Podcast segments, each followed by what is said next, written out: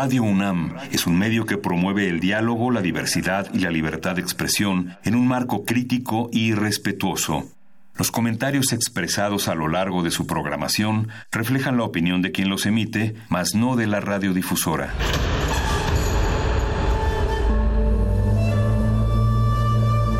Un templo para la apreciación del ser mediante el sonido. mediante el sonido. Para nosotros. El sol sale durante la noche. Nuestros gritos llevan la mesura del silencio. Y el descontento está lleno de baile y risas. A todo, incluso a nosotros, nos resistimos. La universidad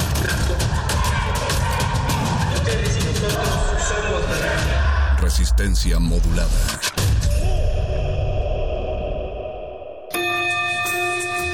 La radio de la universidad abre los micrófonos para ti. Si eres estudiante del CCH Sur, acompáñanos en la grabación de Voces en el Campus. Una transmisión especial de resistencia modulada que la de GACO y Radio UNAM traen para ti. jueves 25 de abril. De las 12 a las 15 horas. Transmisión a las 20 horas por el 96.1 de FM. Hacemos comunidad universitaria. Radio UNAM. Experiencia sonora.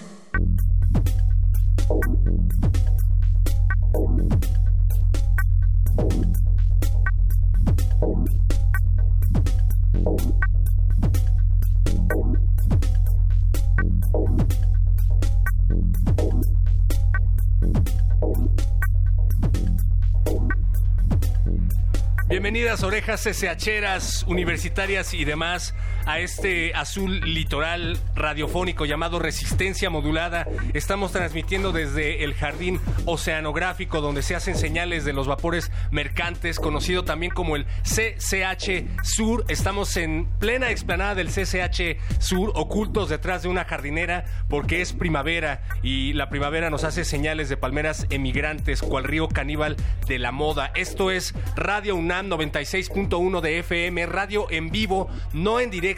Les recordamos que esta grabación que se está llevando a cabo de El Corazón del Día hasta las 3 de la tarde se va a transmitir a las 8 de la noche en las frecuencias de Radio UNAM. Vamos a estar platicando con todos ustedes, con algunos profesores y con personas que tienen proyectos y que viajan a través de estas frecuencias. En unos momentos más, esto es Voces en el Campus. Para los que no lo sepan, hemos estado de gira recorriendo planteles de la UNAM, preparatorias, CCHs y facultades. Y en esta ocasión, el CCH Sur nos abre sus puertas, lo cual agradecemos muchísimo, señora Berenjena. Perro muchacho, ¿cómo estás? Muy buenos días, buenas noches para quienes nos están sintonizando.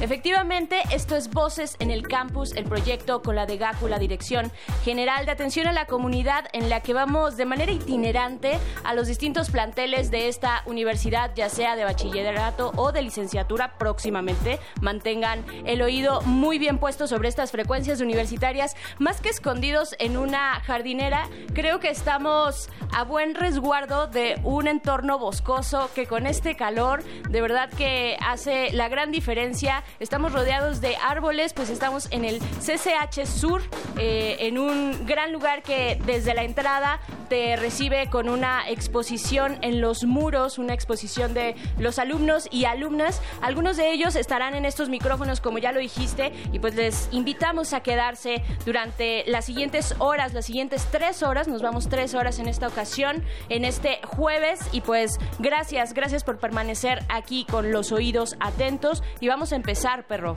Vamos a empezar, pero antes los conminamos a que se acerquen a la cabina de cristal de bolsillo de resistencia modulada. No se espanten, pasen a saludarnos, pasen a pedir música. No mordemos a veces, sí. No demasiado. no hoy.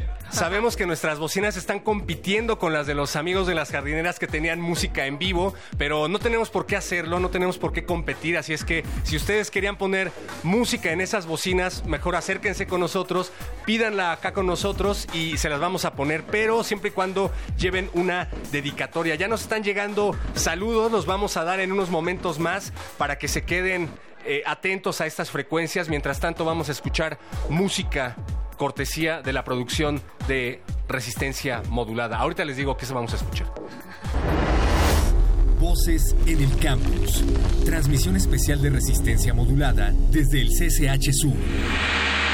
مش ناوي ابلع اكاذيبك الكلام رح يحرق حلقي مش ناوي شرح نواياك خلي لسانك بيفصو خلي الوقت اللي اعطيته لك وقته للنفس اللي كنت لك. بس قبل ما تقبلني اللي شو كان صاري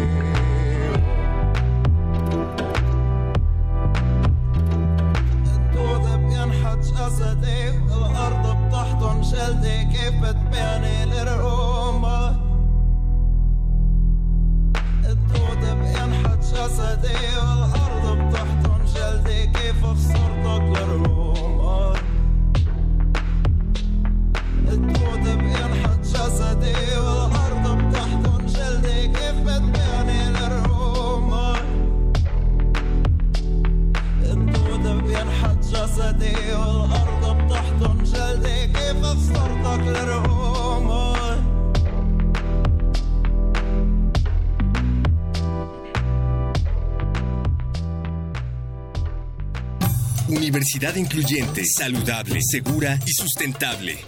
Dirección General de Atención a la Comunidad. Salud.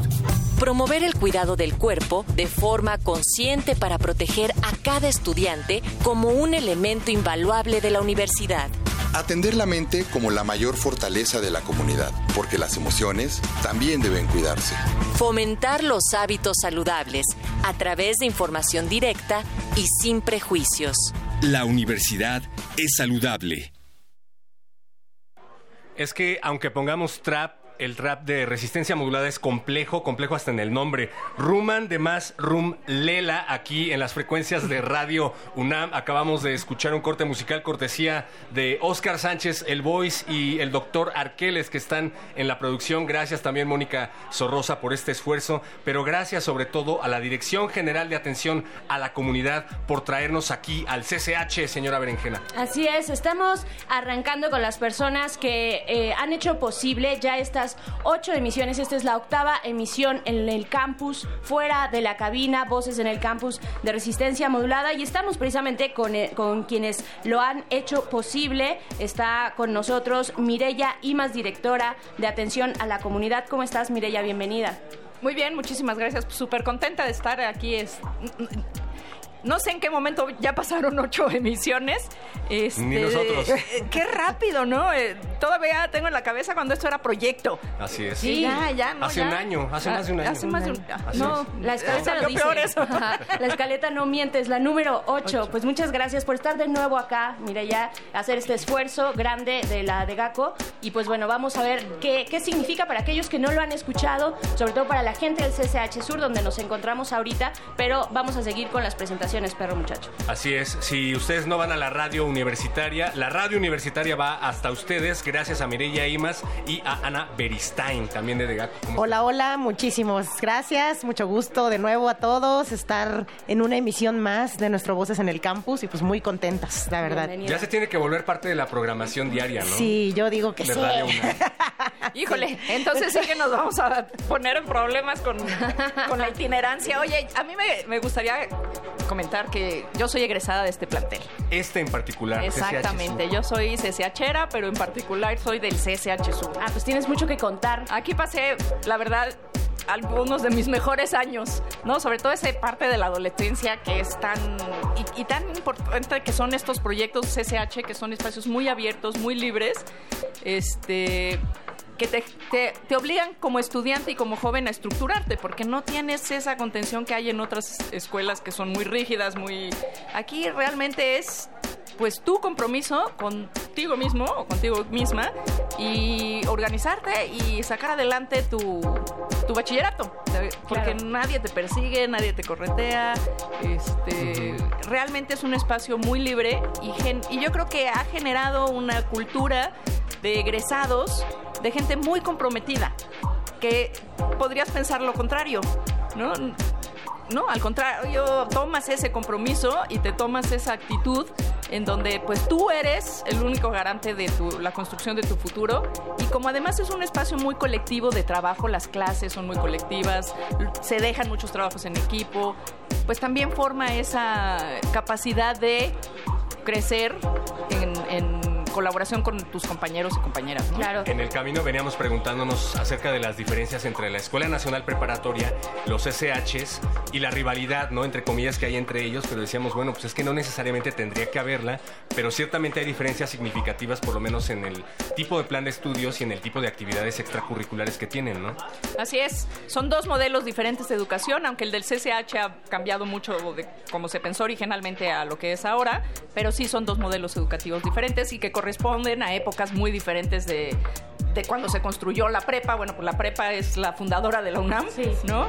Este, y el CCH pues se crea en los 70 sí, el año pasado celebró la Escuela Nacional Preparatoria 150 años, me sí. parece. O sea, sí, una sí, cosa sí, cumplió apenas. Eh, y pues bueno, también queremos presentar a quienes, a quien hace, digamos, parte todavía de este esfuerzo, quienes están al frente. Eh, ¿Nos puedes decir tu nombre, por favor, y, y cómo es que te involucras con el plantel CCH Sur? Hola, hola, muchas gracias por la invitación, estoy muy contenta. Mi nombre es Dolores Luna.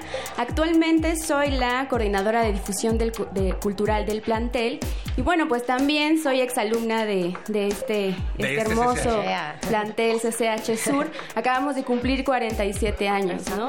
Y me llena de alegría poder mostrarles, porque tratamos de hacer una selección de lo que hoy van a escuchar, de la riqueza que tenemos como plantel, porque si bien sí es, es cierto que tenemos mucha libertad y que es un modelo padrísimo, que además seguimos siendo el bachillerato innovador, también tenemos una riqueza cultural, académica impresionante, ¿no? Los chicos son muy talentosos, muy talentosos, ustedes van a poder escuchar eh, algunos que ganaron premios, que próximamente se van a ir a Taiwán, etcétera, etcétera. Entonces creo que va a estar padrísimo este programa, les agradezco mucho a todos los que hicieron posible por la invitación y pues que lo disfruten. Gracias. Gracias a ti, Dolores. Y pues preguntarte, ¿cómo, ¿cómo se le hace, cómo le hacen como autoridades para mantener el contacto con las nuevas generaciones? Que ustedes están aquí, las conocen, pero cada vez son distintas, ¿no? Son nuevos rostros con nuevas inquietudes. ¿Cómo mantienen ese contacto sin, sin perder la sensibilidad? Pues tenemos eh, mucha cercanía con los chicos, ¿no? Nuestro modelo pedagógico también lo, lo, promueve mucho. Nosotros siempre tratamos de que los estudiantes muestren su capacidad, su creatividad y siempre tratamos de ser muy cercanos a ellos, ¿no? Somos facilitadores y esa cercanía nos permite pues trabajar muchas cosas y a nivel institucional hemos creado muchos programas para que ellos puedan participar con nosotros fuera del aula, pero dentro de nuestra vida comunitaria.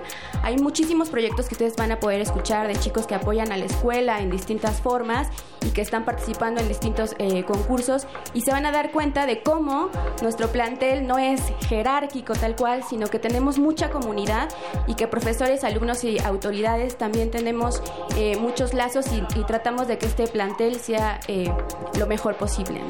Y yo creo que cumplen mucho con esa expectativa. ¿Qué decir eh, también, eh, Ana, para, eh, pues como un recuerdo también de la prepa, ¿no? Cómo esta experiencia a todos nos regresa a ese momento. ¿Qué nos puedes decir, digamos, en los últimos, en el último minutito que tenemos no, antes pues, rola? Como decía Mirella, yo creo que los años del bachillerato son de los mejores de la vida. Está uno en plena adolescencia, pero también ya con una independencia en un montón de cosas, ¿no? O sea, pensándote proyectos nuevos, este, pues generalmente las amistades que haces desde la prepa luego perduran, ¿no? Para toda la vida.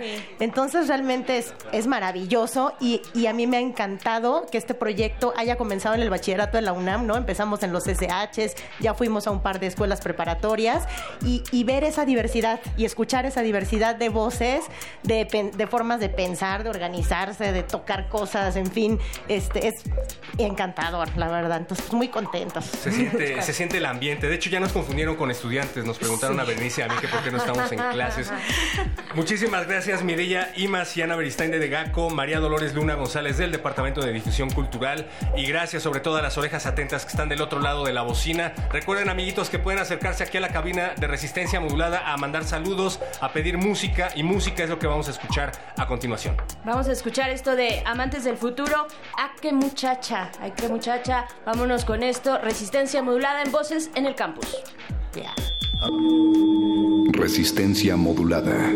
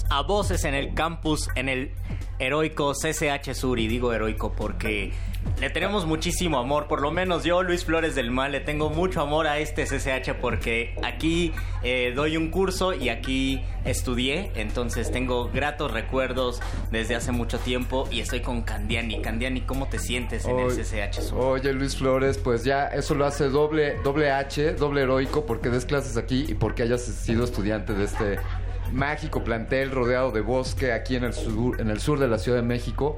Es un placer estar aquí en Voces en el Campus. Recuerden que esto lo podrán estar escuchando hoy a partir de las 8 de la noche en el 96.1 de frecuencia modulada en Radio UNAM.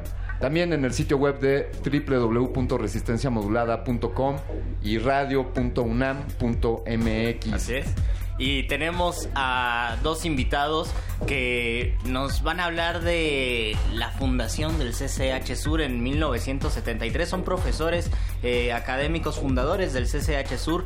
Ella es Margarita Lezama Cohen y Raúl Sánchez Figueroa. Maestros, bienvenidos a esta cabina y aquí en la explanada del CCH. Gracias. Cu- cuando nació el CCH Sur, ¿ustedes ya estaban aquí? Eh, Margarita, por favor. Nacimos con el CCH Sur. Sí. Ustedes entraron a su, su primera, digamos, labor académica como maestros. Fue aquí entonces en el CCH Sur, en el primer año del CCH Sur. ¿Cuánto, cómo, cómo fue en 1973? ¿Cómo era el CCH Sur entonces? Cuando nosotros llegamos, aún estaba en construcción el plantel. Llegamos no obra negra. Todavía había unos cuantos edificios. El día que contratamos, eh, tuvimos que subirnos en andamios y andar de puntitas de un lado al otro. Empezamos casi ayudando a los albañiles a terminar, pero fue un reto muy interesante. Y, y después... eh, Ha- Había maestros y maestros de obra trabajando juntos. Pues sí, y los maestros éramos casi todos recién egresados de la UNAM. Sí. Eh, veníamos con mucho entusiasmo de entrar a una institución con un reto nuevo, de tener que educar a muchísimos alumnos en un sistema educativo diferente y verdaderamente, al menos en mi experiencia, pues yo había dado algunas clases de ayudante en la Facultad de Química, pero pues no tenía ninguna preparación como profesor, pero sí tenía muchas ganas y me entusiasmaba muchísimo saber que podíamos hacer copartícipes a los alumnos y era algo como que teníamos atorados todos, ¿no? Al estar en un sistema tradicional, recibíamos nuestras clases, eh, una cátedra que daba el profesor, muy respetable, pero era lo que él sabía y nosotros escuchábamos y asimilábamos. Y aquí, y aquí ya es otro, es otro tipo de dar clases, otra manera de presentarse ante la escuela. Nada más para saber de qué son profesores, qué asignaturas imparten aquí. Este, primero que nada, buenas tardes. Buenas tardes, Agradezco Raúl. de antemano la invitación. Bienvenido. Y saludo a su auditorio, muy amable. Miren, nosotros los dos maestros somos profesores de química, Oh. ¿no? Iniciamos con el plantel y como ustedes ven, hoy está todo poblado alrededor del plantel. Esto no está. Sí. Lo único que había, nosotros estamos en uno de los extremos, todavía los terrenos de la UNAM, ¿no? Sí. Y entonces estaba totalmente despoblado, no existía Perisur ni las ni esta parte de las No existían todas colonias. las cas- los caserones por aquí. Exactamente, Exactamente, ¿no? Y en el caso del colegio, imagínense la grandeza de la universidad, porque a, ni- a nivel de universidades públicas fuimos la primera que iniciamos con innovaciones didácticas, pedagógicas y también disciplinarias. Entonces fue un reto la construcción de esta institución. La, no hay otra universidad en nuestro país que tenga 60 mil alumnos como nosotros. En este momento somos la entidad universitaria con mayor número de alumnos para qué- darnos la magnitud de lo que está qué- sucediendo aquí. Qué orgullo, qué orgullo, Raúl. Eh, tenemos una, una dinámica para ustedes, algo que preguntarles.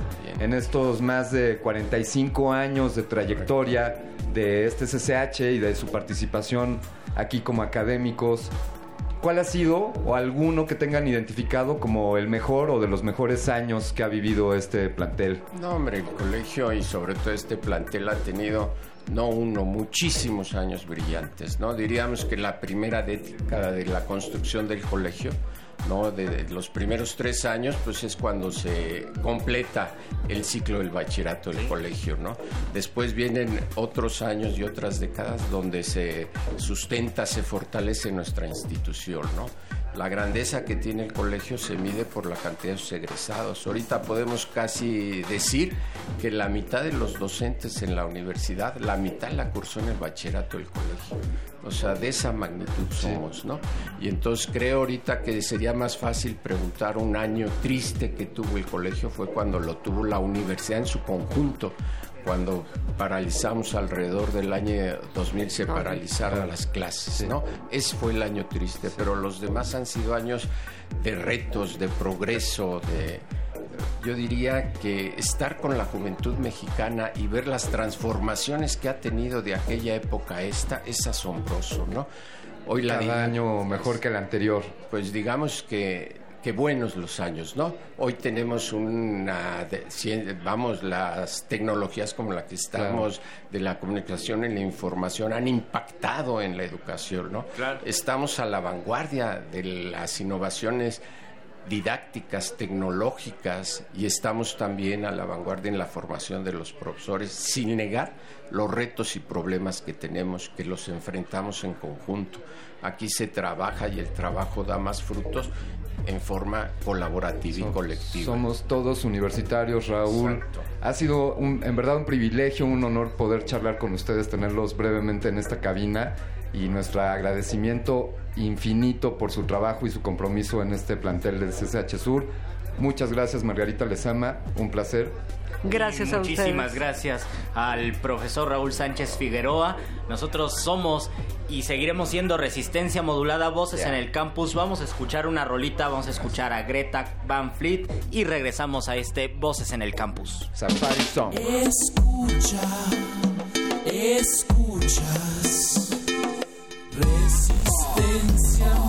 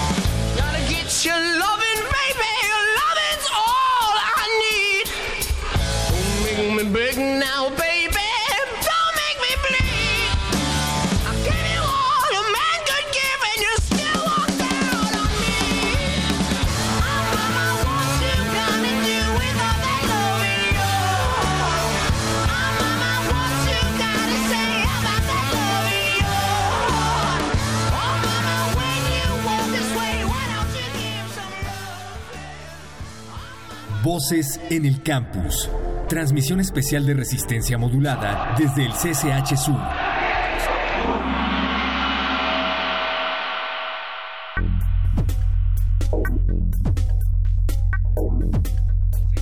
vivo en Voces en el Campus, aquí en el CCH Sur. Queremos enviar saludos de parte de Fritz Roa a Bélgica Flores, Ara Tinajero, saludos a Jessica Paredes, Rodolfo Roa, Guillermo Roa, Sam Gómez, mi tocayo dice, a Mike, a Emma Luna, a Maite. Gracias, son muchos, perdón. No te preocupes, Fritz Roa, para eso están estos micrófonos. Manden sus saludos, así como Fritz. Sean inteligentes, sean como Fritz. Y acabamos de escuchar a Greta Van Fleet con Safari Song. No lo voy a. No lo quiero repetir, Mónica Sorrosa, pero la verdad es que qué bonito suena resistencia modulada cuando no ponen reggaetón. Ya lo repetiste, perro, pero que no se pierda la bonita costumbre también de pedir tu rola en la radio, dedicársela a alguien. Así es que acérquense a estos micrófonos que son de ustedes, son de la comunidad y para eso está resistencia modulada también aquí. Y así como estamos esperando sus canciones, también esperamos presentar a nuestros siguientes invitados. Daniel Viveros Pérez y Regina Goitia Soto, bienvenidos a los micrófonos de Radio UNAM. Hola. Ellos son promotores académicos y alumnos enlace, alumnos que apoyan a la escuela informando oportunamente de la oferta académica, cultural y deportiva. Apoyan también en actividades como ceremonias, cursos, conferencias y otras más que contribuyen a la formación integral de los estudiantes. En resumidas cuentas, son un par de ñoñazos. Bienvenidos. Muchas gracias. Gracias, por venir. Cu- Cuéntenos acerca de esas actividades que ustedes realizan. Pues tenemos varias actividades a lo largo del año escolar. Como ya mencionaste, participamos en las ceremonias de bienvenida, de egreso, en las juntas con padres de familia de los chicos de primer ingreso y también a lo largo del año y del semestre, pues ayudamos en las campañas que tiene la escuela de reciclaje, de mantener la escuela limpia, entre otras cosas. Pues esto más que nada lo hacemos con mucho gusto, ya que lo consideramos como una labor muy buena porque le estamos regresando a la escuela lo que nos ha estado aportando a lo largo de nuestro trayecto en el bachillerato. La verdad nos hemos sentido muy cómodos con todas las acciones que hemos estado llevando alrededor de este tiempo que llevamos aquí. Eh, y pues es muy bonito. En realidad uno siempre se siente agradecido con la escuela. Oye, ¿y esto no interfiere con tus actividades académicas? O sea, además de tus clases, además de tus tareas, además de estar preocupándote por tener un buen promedio para tu pase reglamentado, eh, llevas a cabo todas estas actividades. ¿Cómo te partes en cachitos? Pues en mi caso yo defino un horario cierto y también en base al grupo pues tenemos ciertos horarios en los cuales pudimos cumplir con esas actividades sin descuidar nuestras actividades académicas. No sé, como que no les estoy creyendo. Sí, no te la compro. Sí, como que se me hace que por ahí pasaron mate de panzazo. Regina, ¿tú cómo le haces? Pues aprendí a organizar bastante mis tiempos. Una ventaja es que la mayor parte de nuestras capacitaciones son ya que acabó el semestre o antes de que empiece el semestre. Entonces eso también te ayuda a que la parte más pesada no te afecte tanto. Y pues vas haciendo como tu tiempo con tus tareas. Si te tienes que levantar temprano para hacer la tarea y luego venir a la junta, pues lo haces. Porque finalmente no es solo la ayuda que le proporcionas a la escuela, les estás devolviendo el amor a la escuela, el amor a tu grupo y el amor a la gente. Entonces eso también es como un gran impulso para acomodarte y poder ayudar. Además me estaban contando que están a dos semanas de concluir su estancia aquí en el CCH Sur y que quieren estudiar algo relacionado con la publicidad. Ah, no. Ah, no. Los dos- se me hace raro, los dos quieren estudiar cosas bien diferentes. Cuéntame. Sí, bueno, de hecho yo quiero estudiar medicina y más que nada también lo he estado viendo con lo- las actividades que he estado teniendo en el grupo porque me gusta ayudar a los demás y ya intenté, bueno, ya ayudé a los demás en cuanto a ceremonias de bienvenida, cursos y demás, pero ahora me gustaría ayudarlos en otra zona, como por ejemplo lo médico. Órale, Regina. Y a ti, Regina. Pues yo tengo un plan muy extraño. Este, metí sociología porque finalmente es algo que también se me hace muy interesante entender la sociedad, entender a la gente. Pero en realidad lo que es como mi pasión es la restauración, porque tengo un inmenso amor al arte. Y este, y aunque siendo restauradora me gustaría poder ayudar, pues sigue siendo como mi máximo, la verdad. Ah, qué bonito. Ya que están en los micrófonos de Radio UNAM y que tenemos muy poco tiempo, estamos en la recta final de este pequeño bloque, les vamos a permitir, ustedes saben que el tiempo en, en radio es carísimo, pero nosotros les vamos a permitir que hagan gratis un spot publicitario de sus actividades como eh, enlace y actividades de ayuda a cursos y conferencias que llevan a cabo. ¿Les parece bien? Está bien. ¿Quién quiere empezar? Bueno, pues... Espérame, te tengo que dar el Ah, ok, ok, ok, ok. Va Daniel Va, va. Viveros Pérez, promotor académico en 3, 2, 1, 30 segundos. Bueno, como yo soy promotor académico, los invito a este grupo, ya que es muy importante como ayudamos a la comunidad. La verdad estaría muy divertido que se unieran y pues tenemos una muy bonita comunidad aquí. Bien, 15 segundos. Eres un experto de la radiodifusión, deberías intentarlo. Y Regina Goitia, 3, 2, 1. Pues si sienten un gran amor por su escuela y por su universidad, los invito cordialmente al grupo de enlaces en donde podemos ayudar a la escuela de muchas formas. No es solo un grupo, es una gran familia que te va a otorgar las herramientas necesarias para que te puedas desenvolver de la mejor forma, tanto en la escuela como en tu vida diaria. 20 segundos, Mónica Sorrosa. Lo Les hacen mejor que nosotros. frutas y verduras. Patrocinado. No, muy bien chicos, pues felicidades, agradecemos todo lo que hacen y también agradecemos todo el amor que dan a este plantel CCH Sur, que seguramente va a tener muchos frutos en sus carreras ya en la licenciatura de cada uno. Entonces, muchas gracias por acompañarnos y pues un aplauso a todo lo que están haciendo, perro. Un aplauso y sigan así, por favor. Bauer, Yao, les dedicamos esta canción a ustedes dos, Daniel y Regina.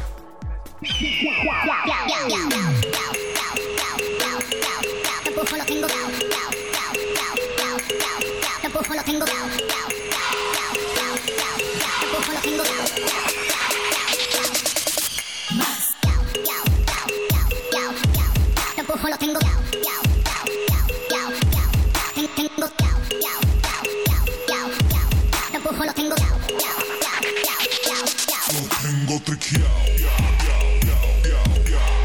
Tampoco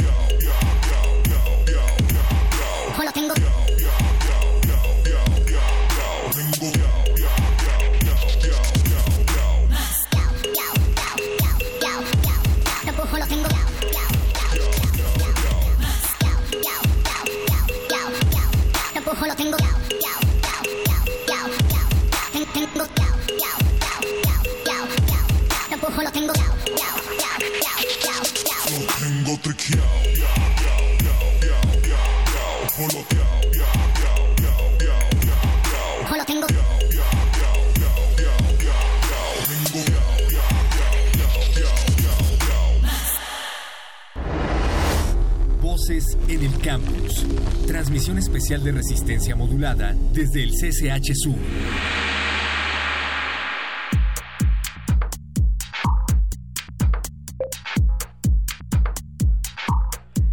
Estamos de vuelta en e- en el, CCH Sur, Voces en el Campus, y en la sección muerde lenguosa de Voces en el Campus, es decir, la sección de letras, taquitos y creación literaria. Y por eso nos acompaña, me acompañan en esta cabina en la explanada eh, Ángel Mandujano, quien es alumno del taller, del maravilloso taller de poesía que se imparte aquí en el CCH, y Donovan López, que también es alumno de otro taller de, de creación literaria que se llama El Vagón Literario, del que ya hemos platicado eh, en cabina, allí en Radio UNAM. Y pues ellos están aquí porque les gusta escribir y les gusta escribir poesía. Donovan, bienvenido. Hola, muchas gracias. ¿En qué semestre vas, Donovan? Estoy en sexto semestre. En sexto semestre. ¿Y a ti te gusta escribir? ¿Eres, eres escritor? ¿Quieres ser escritor cuando seas grande? Pues ah, más que nada eh, quiero como, no sé, caer- dejar una huella en el mundo para que... Pero esa huella sería como un libro. Entonces por eso me metí a muchas clases y así de, de creación literaria para lograr eso. ¿Escribes poesía, cuento, novela, ensayo, Mm, poesía. cartitas? Poesía. Cartitas. Escribes, escribes poesía. Y Ángel Mandujano, ¿tú qué escribes, Ángel? Yo escribo sobre todo poesía, ¿no? Pero igual tengo varios ensayos, podría decirse. sí. ¿En qué semestre vas, Ángel? Yo soy alumno de sexto semestre. Los dos de sexto semestre y los dos poetas. Eh, Donovan, cuéntanos un poeta que te haya marcado, que te guste, que estés leyendo, que hayas descubierto recientemente. Pues bueno, hay, hay muchos. eh, en realidad no puedo decir como uno en específico, pero pues eh, Pablo Neruda eh, es, es muy bueno. El, el poema 20 ese poemario de 20 poemas de amor y una canción desesperada. Que por cierto lo escribió cuando tenía entre 18 y 20 años, la edad casi de ustedes, me. Para ahí vamos. Entonces deberían poner ahí en el un meme de Dexter y poner te he fallado, no he podido escribir. Más tristes esta noche. Pablo Neruda por acá, Ángel, ¿qué poeta te gusta? Este, bueno, de mis poetas favoritos, este, están Nicanor Parra, por ejemplo, ¿no? El chileno. Y bueno, hablando de poetas chilenos como Pablo Neruda, pero últimamente he leído mucho y me gusta mucho Tomás Segovia, ¿no? He leído bastantes poemas suyos, un libro particularmente que se llama Bisutería, se me hace bastante divertido. sí. Pues ahí están las recomendaciones. Qué bueno que ustedes sí recomiendan autores porque de repente a nosotros se nos olvida recomendar poetas y lo que no se nos olvida en este CCH y en esta transmisión es compartir parte de lo que hacen, parte de lo que escriben y así que Donovan, ¿vienes preparado para compartirnos uno de tus poemas? Eh, claro, por supuesto. Ah, pues venga de ahí. Bueno, este poema se llama Lamento, espero que les guste. Hoy el rayo cayó en el arco iris, desayó nubes, rebanó lamentos. Mañana tiene tiempo el universo, soltó los astros y ahora andan sueltos. Ayer el sonido tuvo miedo, la voz de la dictadura tomó el último verso. No cantaré desiertos al viento, tu corazón quebró poesías de sonetos. Lo lamento por no ser el día en que nosotros fuimos sueños. un poema de Donovan aquí en Voces en el Campus. Y pues ahora yo quiero que Ángel Mandojano nos comparta uno de sus textos. Uno de mis, bueno, es un poema que precisamente he trabajado en el taller de poesía, ¿no? Que acaba de mencionar Entonces, aquí. si, si está, si está mal trabajado, pues échenle la culpa al profesor. Ok, sí, así es, ¿no? Este poema se llama Magnolias. Terrible es la silueta de tu carne, terrible es tu recuerdo, tus dos piernas. Tú, poeta cinética del cuerpo, ahora quién te toca, compañera, quién es quien te carcome. Magnolia de mi boca, sosténme cerca tuyo, manto blanco, arráncame estos ojos de agosto, me matarás de tus veloces pasos, lo caliente de tu sangre. Tócame, tócame, bailame, escúpeme, que más no puedo ya con estas ansias. Vuelve así, desdeñada, vuelve orquestada, fría, accidentada, celosa, lastimada. Yo te maté, regresa. Me duele más que no me duelas, mi amor. Estoy cierto, yo jamás te dije así. No fuiste para tanto, no lo sé. Tú caminaste estas manos desairada. Por ellas es que te busco y cuando me va mal te encuentro y me miras con más rencor que con tristeza en la mirada. Ay, cuán cruel fui yo contigo y no supiste cómo te enterraba discretas espinas y tú inmóvil sin sentirlas y yo callado, rogándote un abrazo que no es tuyo. Ya te mueves, ya sientes cuán pérfido fui contigo. Ven, déjame tocarte nuevamente. Ahora sí yo, no mi espejo, darme real, tu cuerpo al lado mío, tu cuerpo al lado mío. Ya no cantes, ya no bailes, bailarina, bailarina, bailarina, bailarina. Déjame partirme en pedazos y entregarme, más no puedo.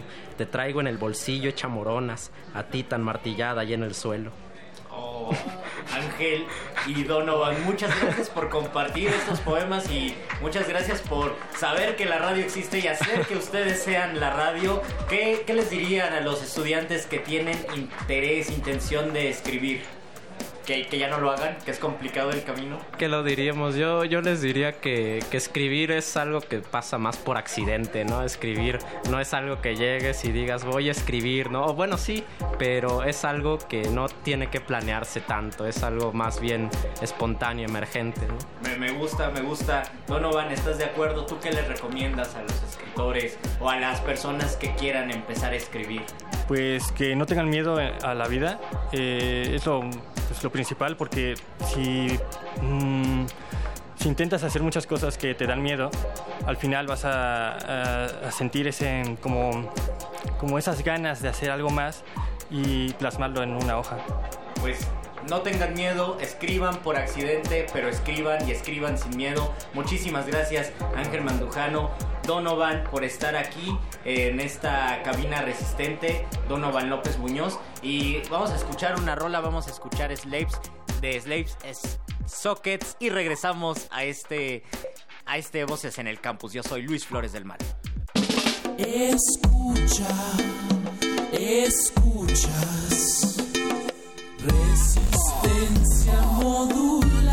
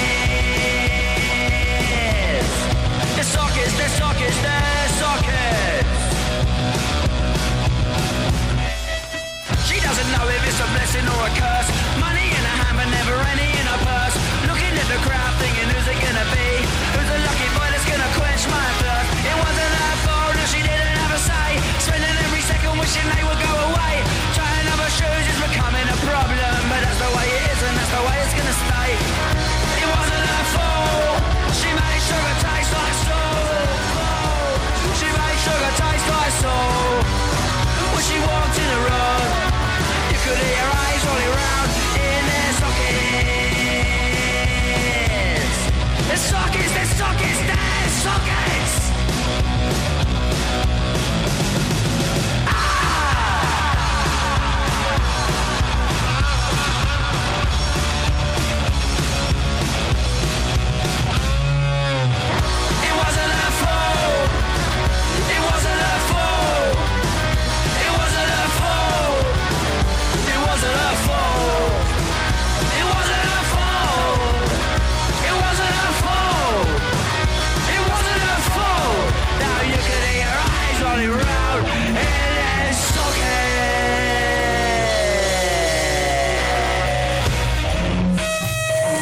Incluyente, saludable, segura y sustentable.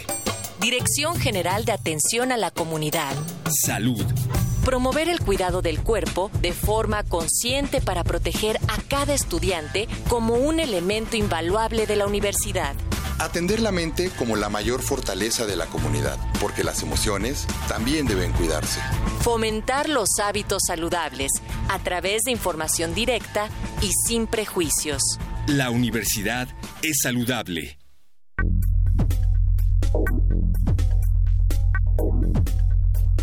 Seguimos en Resistencia Modulada y esta sigue siendo una pasarela de voces radiofónicas que nos comparten sus proyectos, los proyectos que se gestan aquí en el CCH Sur y uno de ellos, no solamente el CCH Sur, sino un gran proyecto eh, que surge en 1988 para motivar a los jóvenes estudiantes de bachillerato a optar por carreras científicas, es precisamente jóvenes hacia la investigación. Vamos a tener distintos proyectos acá y el primero es este, está con nosotros el profesor Eric Márquez López eh, y también la profesora Enriqueta González Hernández junto con el alumno Luis Enrique Suárez para contarnos de su proyecto. Profesor, eh, bienvenido, muchas gracias por estar acá. ¿En qué consiste este proyecto? ¿Qué tal? Eh, buen día. Mm, el proyecto que nosotros manejamos fue un proyecto de biología molecular. Más bien fueron dos proyectos de biología molecular, uno con hongos, otro con bacterias. De lo que se trató en el de hongos es como de ciencia ciudadana, eh, conocer eh, las especies y de ahí sacar su DNA y identificar que las especies sean las que dicen ser.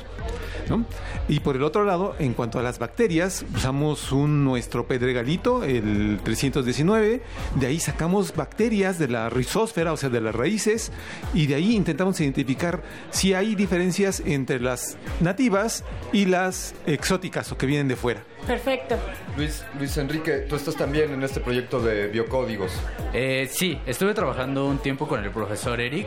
Nosotros lo que hicimos fue recolectar eh, principalmente los bulbos de algunas plantas, las raíces, y posteriormente cultivarlos en medios de cultivo.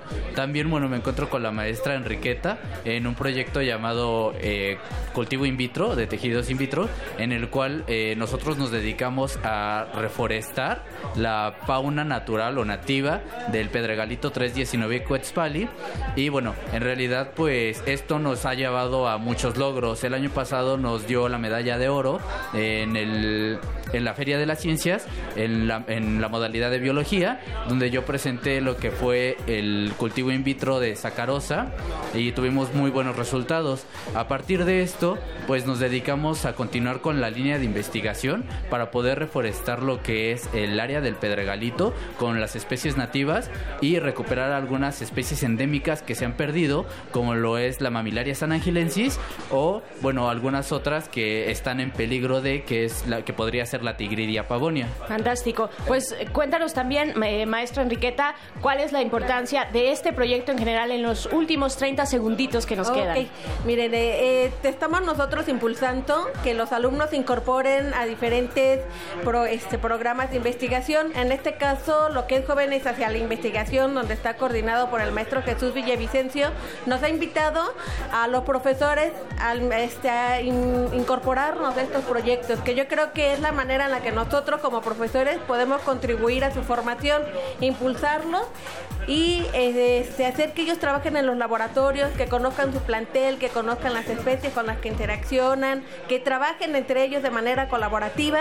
Entonces yo creo que esto es muy importante y a través del programa de Jóvenes hacia la Investigación ha sido posible. Esto tiene también ya bastantes años y los alumnos pues han respondido bastante bien. Se les gusta, eh, si les gusta el área de la ciencia, pues ellos pueden trabajar en proyectos de física, química y biología. Fantástico, querido Eh, Candiani. Luis, yo le quiero preguntar a, Luis, ¿qué se siente estar siendo parte activa del desarrollo científico internacional, ya que este proyecto de biocódigos, pues es, es una forma de identificar nuevas especies y de agregarlas al catálogo de especies que conocemos los seres humanos? ¿Qué opinas? Pues es muy importante, porque desafortunadamente se desconoce muchas de las variedades o, bueno, el nombramiento de muchas especies. Entre eso, pues eh, es importante como reconocer e identificar lo que es una especie de otra, porque muchas veces una especie se puede parecer en algunas características físicas, pero dentro de su biocódigo de barras presenta una diferencia muy, muy, este, muy marcada. Y esta diferencia puede eh, cambiar algún metabolito secundario o alguna otra característica de reproducción. ¿Te vas a dedicar a esto por el resto de tu, de tu carrera académica? Claro, la verdad yo estoy empezando a pensar en estudiar eh, eh, investigaciones básicas biomédicas eh, aquí en la y bueno, me gustaría dedicarme a lo que son virus y bacterias para encontrar algunas curas para algunas enfermedades. Pues nos están dando un espacio más, lo cual agradecemos, podemos respirar y platicar un poquito más sobre estos proyectos y la importancia de tener este diálogo con los alumnos, con las alumnas. Profesor Eric Márquez, eh, pues, ¿qué decir al respecto? ¿Cómo se deciden los temas, por ejemplo? ¿Cómo se plantean? ¿Qué tanta libertad de plantear opciones eh, e hipótesis tienen los alumnos? Depende del proyecto. Eh, ellos tienen la libertad de plantear las hipótesis como, como vayan. Después, a lo largo del, del desarrollo del proyecto, lo que ocurre es que se va modificando. ¿no? La hipótesis de trabajo puede sufrir modificaciones. Ajá. Así que, eh, vamos, la creatividad que tengan, lo- el conocimiento que tengan, será fundamental para que puedan plantear su problema y después su hipótesis de trabajo. Fantástico. Pues bueno, estamos ya despidiéndonos de esta primera entrevista sobre una muestra muy pequeñita de lo que se hace con jóvenes hacia la investigación, este proyecto fantástico que cubre todos los CCHs y preparatorias de esta universidad. Pues vamos a irnos con un poco de música. Muchas gracias, Eric Márquez López, profesor de CCH Sur, así como Enriqueta González, también maestra de este plantel, y Luis Enrique Suárez, estudiante. Gracias, mucho éxito. Hasta luego. Adiós. Gracias. Continuamos aquí con este Voces en el Campus. Tenemos algo muy especial. Eh, efectivamente le pido a la, la producción que me confirme que seguimos con el taller de... Sí, seguimos.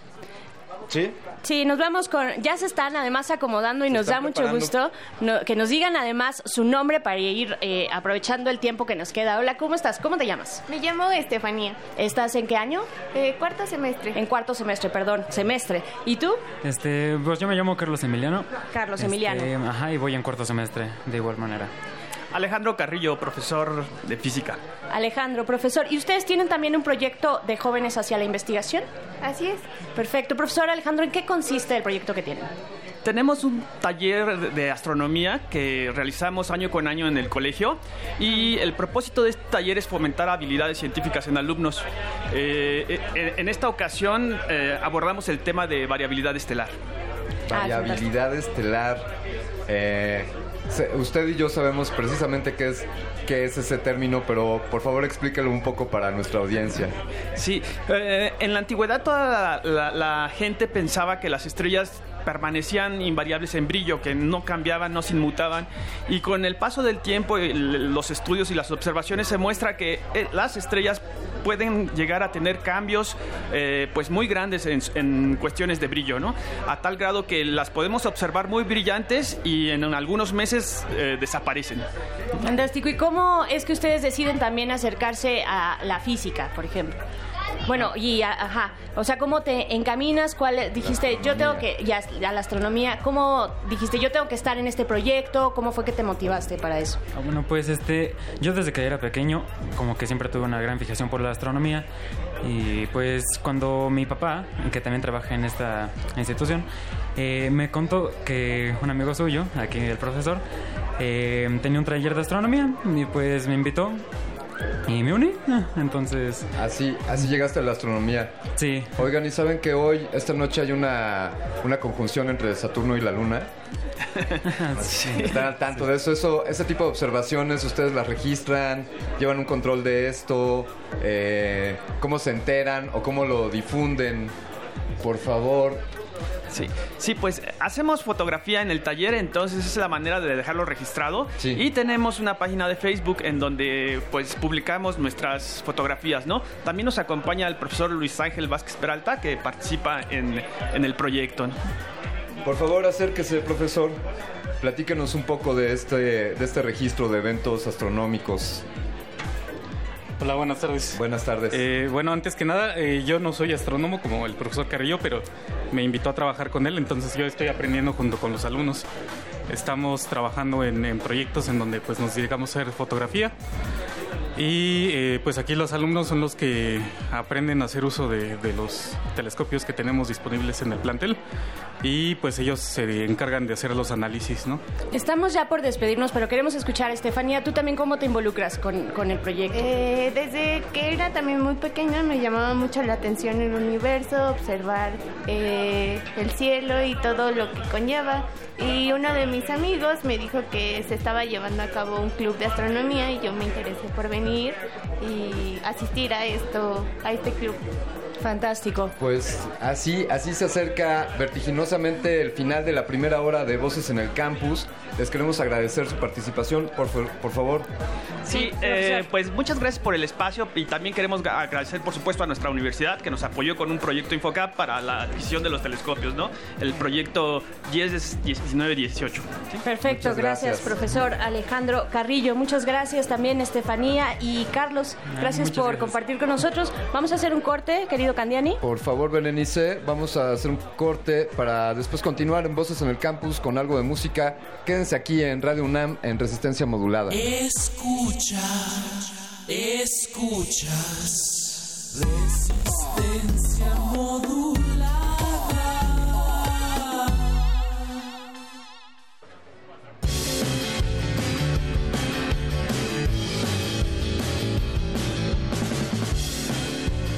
Continuamos aquí en el Colegio de Ciencias y Humanidades, plantel sur de esta honrosa Universidad Nacional Autónoma de México. Esto es Voces en el Campus, esto es Resistencia Modulada, esto es Radio UNAM.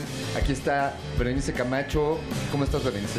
Alberto Candiani, estamos muy bien y muy bien acompañados. Además, está ya con nosotros el siguiente proyecto de pues la investigación científica que se hace en este plantel sur del CCH. Nos acompaña la profesora Beatriz Mónica Pérez Ibarra. También están los alumnos Raúl Motenava y Gael Hernández Recendis. Bienvenidos, bienvenida maestra. Yo le, yo le quiero preguntar a Raúl, así, eh, ¿qué le diría a mi abuelita cuando le tengo que explicar qué es la biología molecular? Fácil. Eh, la biología molecular él es el estudio de los seres vivos desde el punto de vista de su material genético. Nos metemos hasta lo más profundo de su molécula y vemos qué es lo que tienen ahí, qué es lo que son desde, desde lo más profundo del, ser. Y de ahí viene pues estas de, estas inquietudes y de estos conocimientos que vemos los tienen así súper eh, integrados en sus moléculas y en su más profundo ser por el amor a la ciencia pues este proyecto eh, profesora Beatriz Mónica de qué se trata también está aquí Infocap eh, involucrado hay una un aporte de- también importante ¿Qué, qué- de qué se trata el proyecto Eh, bueno, este proyecto eh, bueno, surge de un laboratorio de biología molecular que gracias a recursos del Infocap yo logré implementar dentro del, la- del colegio. Y la idea de esto es que eh, se, estas nuevas herramientas sean introducidas aquí al colegio y que además hagamos investigación para aplicarla a la sociedad y uno de los proyectos fue el de rizobacterias, que consiste en, estudiar la comunidad microbiana que crece en la superficie de las raíces para eh, mejorar los cultivos y, proteger incluso a las plantas. Se hace una especie de simbiosis entre los microorganismos y la planta. Esto beneficia a los chinamperos, que es bueno, es eh, un poco del proyecto que vamos a platicar y, que eh, ayuda a la sociedad también. Fantástico. Ah, yo quiero preguntar también a uno de estos estudiantes eh, cuáles son los pasos a seguir en los proyectos que están planteando aquí. No sé quién me quiere responder, Gael. Los pasos a seguir en el proyecto son... Bueno, principalmente es establecer un proyecto porque eh, hay una infinidad de cosas que se pueden trabajar desde la biología molecular, básicamente cualquier cosa. Entonces lo primero es establecer algo que llame nuestra atención y que sea más medianamente sencillo porque tampoco tenemos los recursos ni el tiempo para extendernos. Eh, después de esto comenzamos a lo que sería eh, plantear, ya teniendo el problema, pues una hipótesis sobre lo que queremos hacer y pues eh, básicamente seguir el método científico, eh, incluyendo algunas cosas que, por ejemplo, hay que aprender mucho porque hay que hacer gran investigación. Porque no podemos simplemente llegar al lugar y decir, yo quiero hacer esto. Tenemos que saber si ya se hizo a- con anterioridad o si somos pioneros o qué información ya tenemos. Teniendo esto, podemos comenzar un trabajo, pues ya después de la investigación, un trabajo en el laboratorio que es muy largo y bueno, por ejemplo, para nosotros, para mí que soy principiante, fue bastante complejo comenzar, pero teniendo con la asesoría de la maestra y con la asesoría de Raúl, fue bastante, pues fue más sencillo de lo que hubiera sido en un principio. Raúl, ¿ya, ya tomaste la decisión de dedicarte a la biología? ¿Esa será tu carrera? Así es, eh, pretendo primero estudiar de carrera de QFB y especializarme en la biología molecular. Oigan, pues queremos felicitarlos por este proyecto, por ser parte de, de este apoyo de Infocap y por ser unos pioneros biólogos moleculares en este arduo camino de la ciencia. Muchas gracias a, a la maestra Mónica Pérez, a Raúl y a Gael. Gracias por su participación, amigos. Gracias. Vámonos directo porque aquí afuera de la cabina está ya Apache, nuestro querido Apache o Raspi. Nos van a compartir algo de música en vivo, en vivo y en directo que se gesta desde aquí, desde el CCH Sur. Así es que vamos para allá. Estamos listos para enlazarnos. Perfecto. Seguimos aquí en el CCH Sur y pues para celebrar la que estamos transmitiendo totalmente en vivo, pues por qué no tener música en vivo. Aquí también se vive pues mucha música en, en este plantel. Eh, para eso pues también tenemos aquí al, al profesor Argenis Camargo el- a cargo del taller de guitarra. ¿Cómo estamos, profesor? Muy, muy bien, aquí viendo cómo los chicos se ponen nerviosos. Bien, eh, pues eh, seguimos haciendo pruebas porque esto es totalmente en vivo y lo que van a escuchar en la noche pues ya es pues esta retransmisión. Pero bueno, queríamos acercarnos aquí a, pues a los alumnos y ver que, eh, cuánto tiempo llevan haciendo este taller, profesor. Eh, pues bueno, estos chicos, la mayoría son de este semestre, llegaron este semestre. Algunos vienen del semestre anterior y no son más viejos que eso, o sea, no tienen más de un año con, con el taller. Algunos ya tocaban un poquito antes, otros sí empezaron como casi de ceros y pues van a ir viendo un poquito el avance. Empezamos con uno de los primeros que es, es muy buen ejecutante de su guitarra y vamos a terminar con uno que podría ser una futura promesa del bolero, este, que nunca se extingue en México, ¿no? Eso, aparte de bolero, ¿qué otros géneros eh, se imparten en este taller de guitarra? Eh, básicamente la técnica que se utiliza es clásica, pero estamos abiertos a lo que ellos quieran la mayoría toman el rock y la música popular como sus, sus ejes de aprendizaje. ¿no?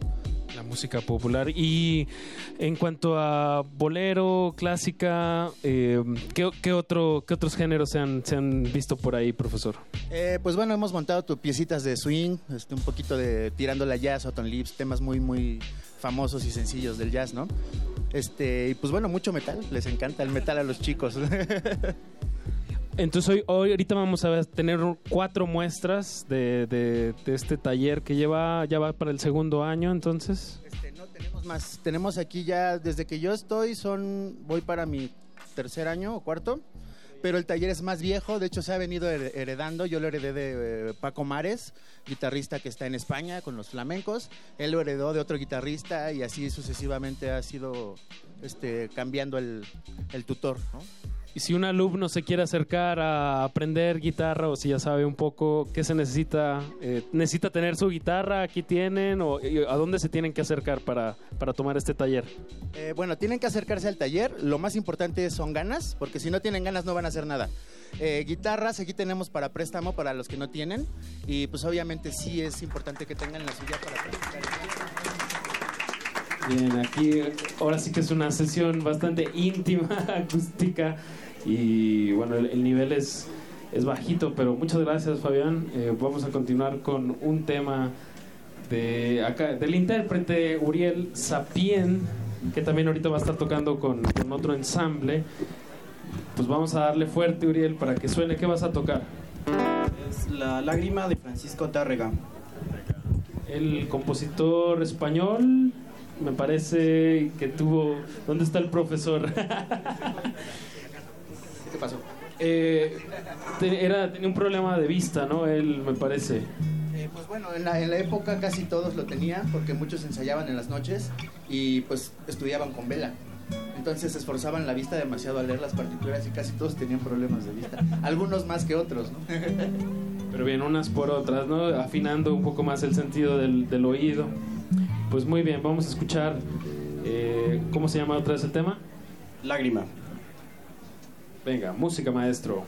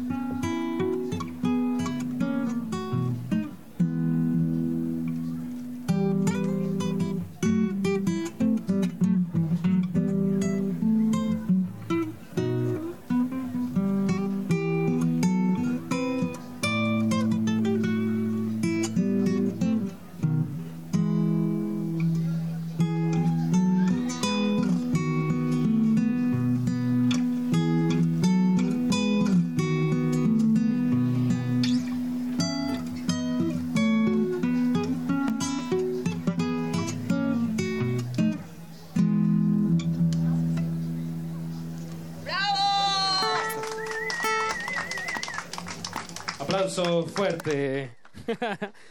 Muchas gracias. Eso fue Lágrima del, del compositor Francisco Tarrega, a cargo del intérprete Uriel Sapien, estudiante aquí de- del CCH Sur.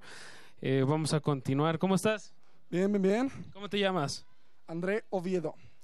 André Oviedo, eh, pues él, él trae una guitarra eléctrica, una Jackson. Quiero, quiero saber, quiero inferir que, que te gusta más como el metal o la- unos, algunos géneros más pesados, digamos. Sí, es que van con mi energía. Un adolescente de 19 años todavía tiene mucha energía en su cuerpo. Entonces, me gusta la velocidad. Bien, ¿qué, qué tal han sido las clases con el profesor Argenis Camargo? Es muy buen maestro, sobre todo porque toda la música deriva de la clásica y lo que él enseña es clásico en su mayoría. Entonces, muchas de las técnicas que aprendo con él, de composición y de técnica de las manos, se, se ligan directamente a todos tipos de música y sobre todo el rock y el metal. Bien, entonces digamos que solamente, no, no solamente, pero algo que se incluye es eh, la distorsión, eh, pero, pero como dices, todo viene de, la clásica, ¿no? En cuestión de, de escalas. ¿Qué vas a interpretar? Voy a interpretar una improvisación en mi menor, una que me encontré en YouTube, pero va a ser la mejor que van a escuchar. Bien, bien. Una improvisación en mi menor. A ver, suena un poquito la guitarra para ver si estamos acá con los técnicos.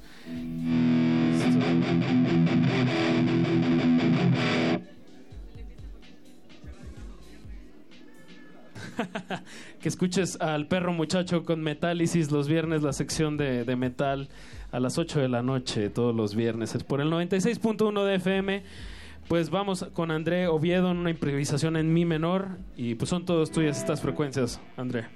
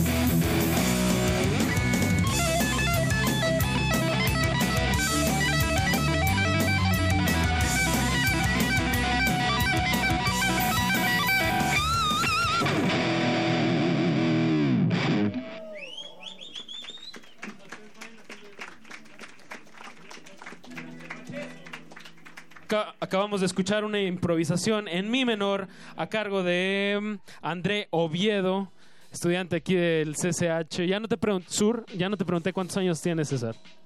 19. 19.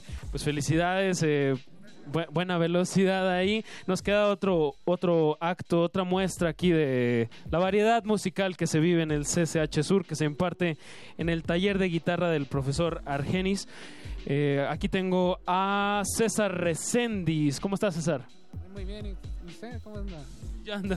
Muy bien, muy bien. Eh, pues vamos a tratar de hacer sonar eh, una pieza. ¿Qué, qué, qué van a interpretar? Ya por el puro, por la instrumentación, podría decir, y por, por la corbata y el traje, podría decir que es un bolero, pero tú dinos cuál van a interpretar. Realmente es un vals, composición de Rafael Otero, Ódiame, arreglo hecho por el maestro Gilberto Puente, que acaba de hacer su retiro de los Tres Reyes. Ódiame. Bien, pues un tema, de, ¿sabes de qué año será? ¿De los 60? Bueno, ya debe tener su rato, ¿no? Hay, tener- hay una anécdota muy bonita que la cuenta el maestro Gilberto Puente en un video sobre cómo hizo este arreglo y por qué lo hizo. Ahí lo encontramos en YouTube. Bueno, o- con el puro título, o- con el título de Odiame, pero algo que nos puedas decir de- del tema o por qué lo escogieron ustedes para interpretar. Ah, pues lo escogimos para hacer un homenaje al maestro del requinto que actualmente sigue viviendo, de los últimos que queda del maestro, el maestro Gilberto Puente que acaba de hacer su retiro, hace como alrededor de dos meses, un mes. Decidimos hacer un homenaje al señor Gilberto Puente. Pues muy bien, entonces tenemos un requinto, dos guitarras acústicas y un bajo. Sí, ok. ah. ¿Ya? Ya. Dos, tres.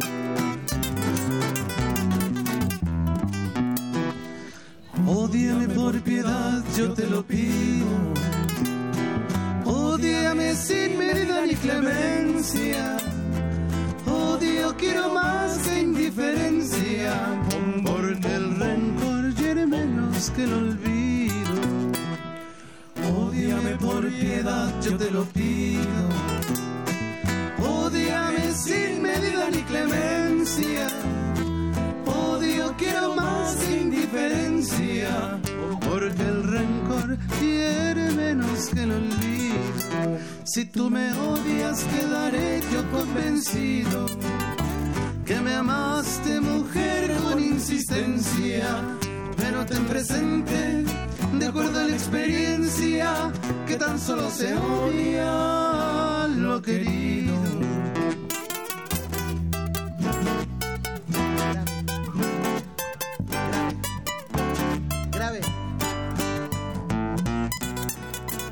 Donde ve el aplauso para el maestro del requinto.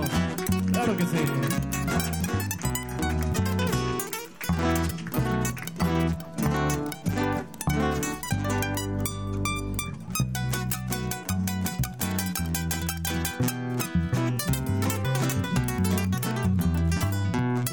¿Qué vale más,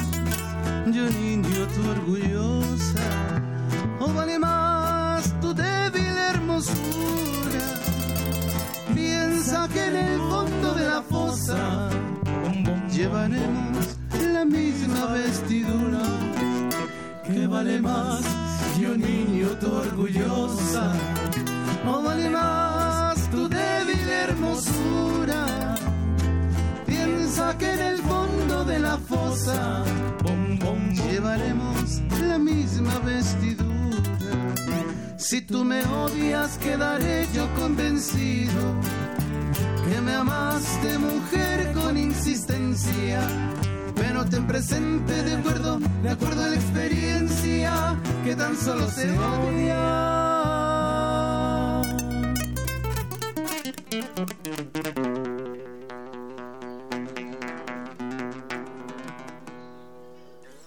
Lo querido.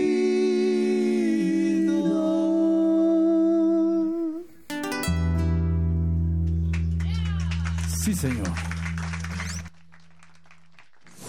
Fuerte el aplauso para el cuarteto de... eh, bueno, no, ya ni de- vimos cómo se llama el cuarteto. Los tréboles, los tréboles. Los Tréboles con César Recendis en el requinto tocando el tema Ódiame de los Tres Reyes. Pues muchísimas gracias, otra vez un fuerte aplauso. Vamos a continuar con esta transmisión de resistencia modulada aquí en vivo de- en el CCH Sur. No se vayan, hay más música, hay más entrevistas. Esta ciudad cuenta historias. Esta ciudad resiste. Resistencia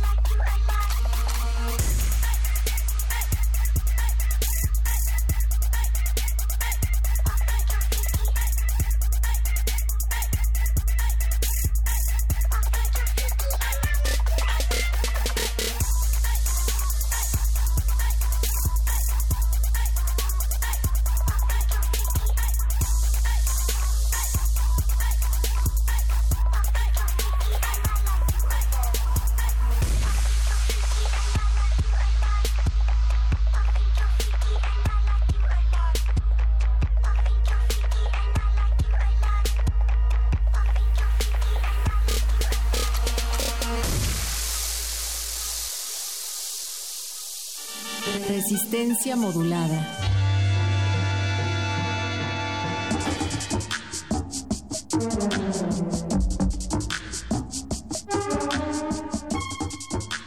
Seguimos en vivo en esta transmisión desde el CCH Sur. Esto es Voces en el Campus. Resistencia modulada. Suena a través de las frecuencias de Radio UNAM 96.1 de FM. Nuestro lema es: si tú no vas a la radio universitaria, la radio universitaria va a ti. Para que Luis pidas tus Mal. canciones, para que mandes tus saludos, para que conozcas la radio y veas que existe y que es tuya y que es parte de tu universidad.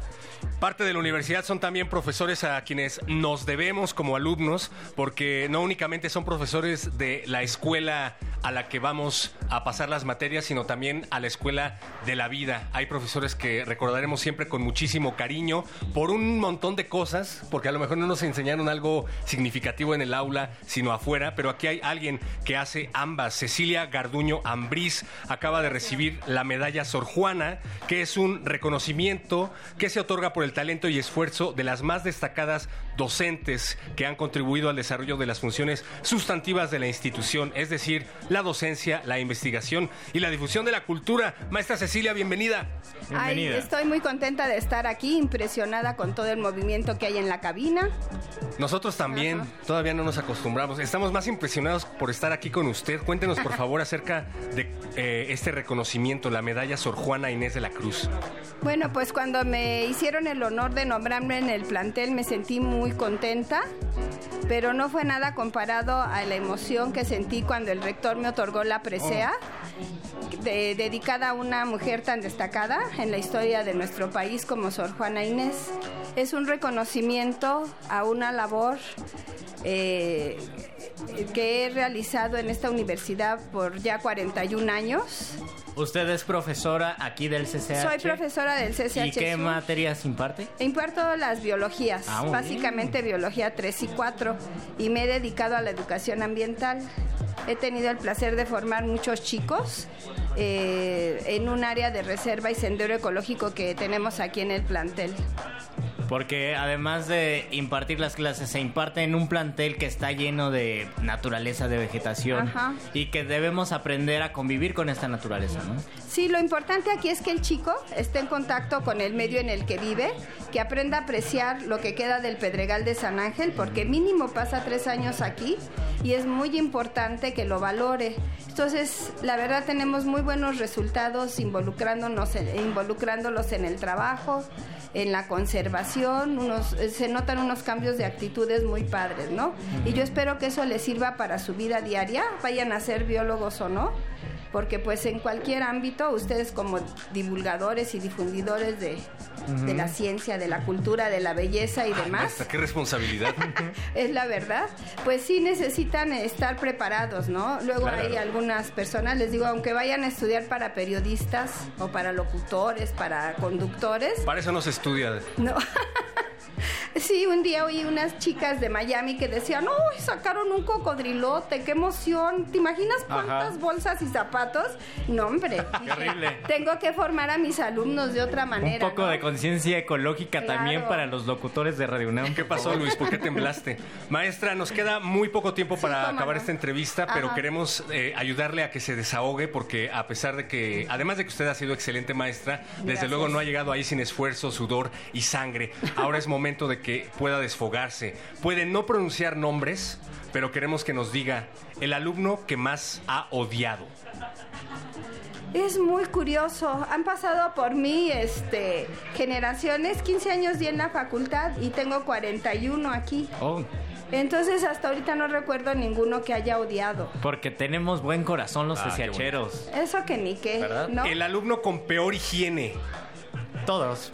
No, no es cierto. No, en general vienen niños muy tiernos, muy limpios, muy respetuosos, algunos muy latosos, ya grandes y muy latosos, como unos que tengo ahorita en el salón esperándome, pero en general es muy padre, la verdad, dar clases, formar a este tipo de muchachos y entre menos quieren es mejor, es mejor el reto, ¿no?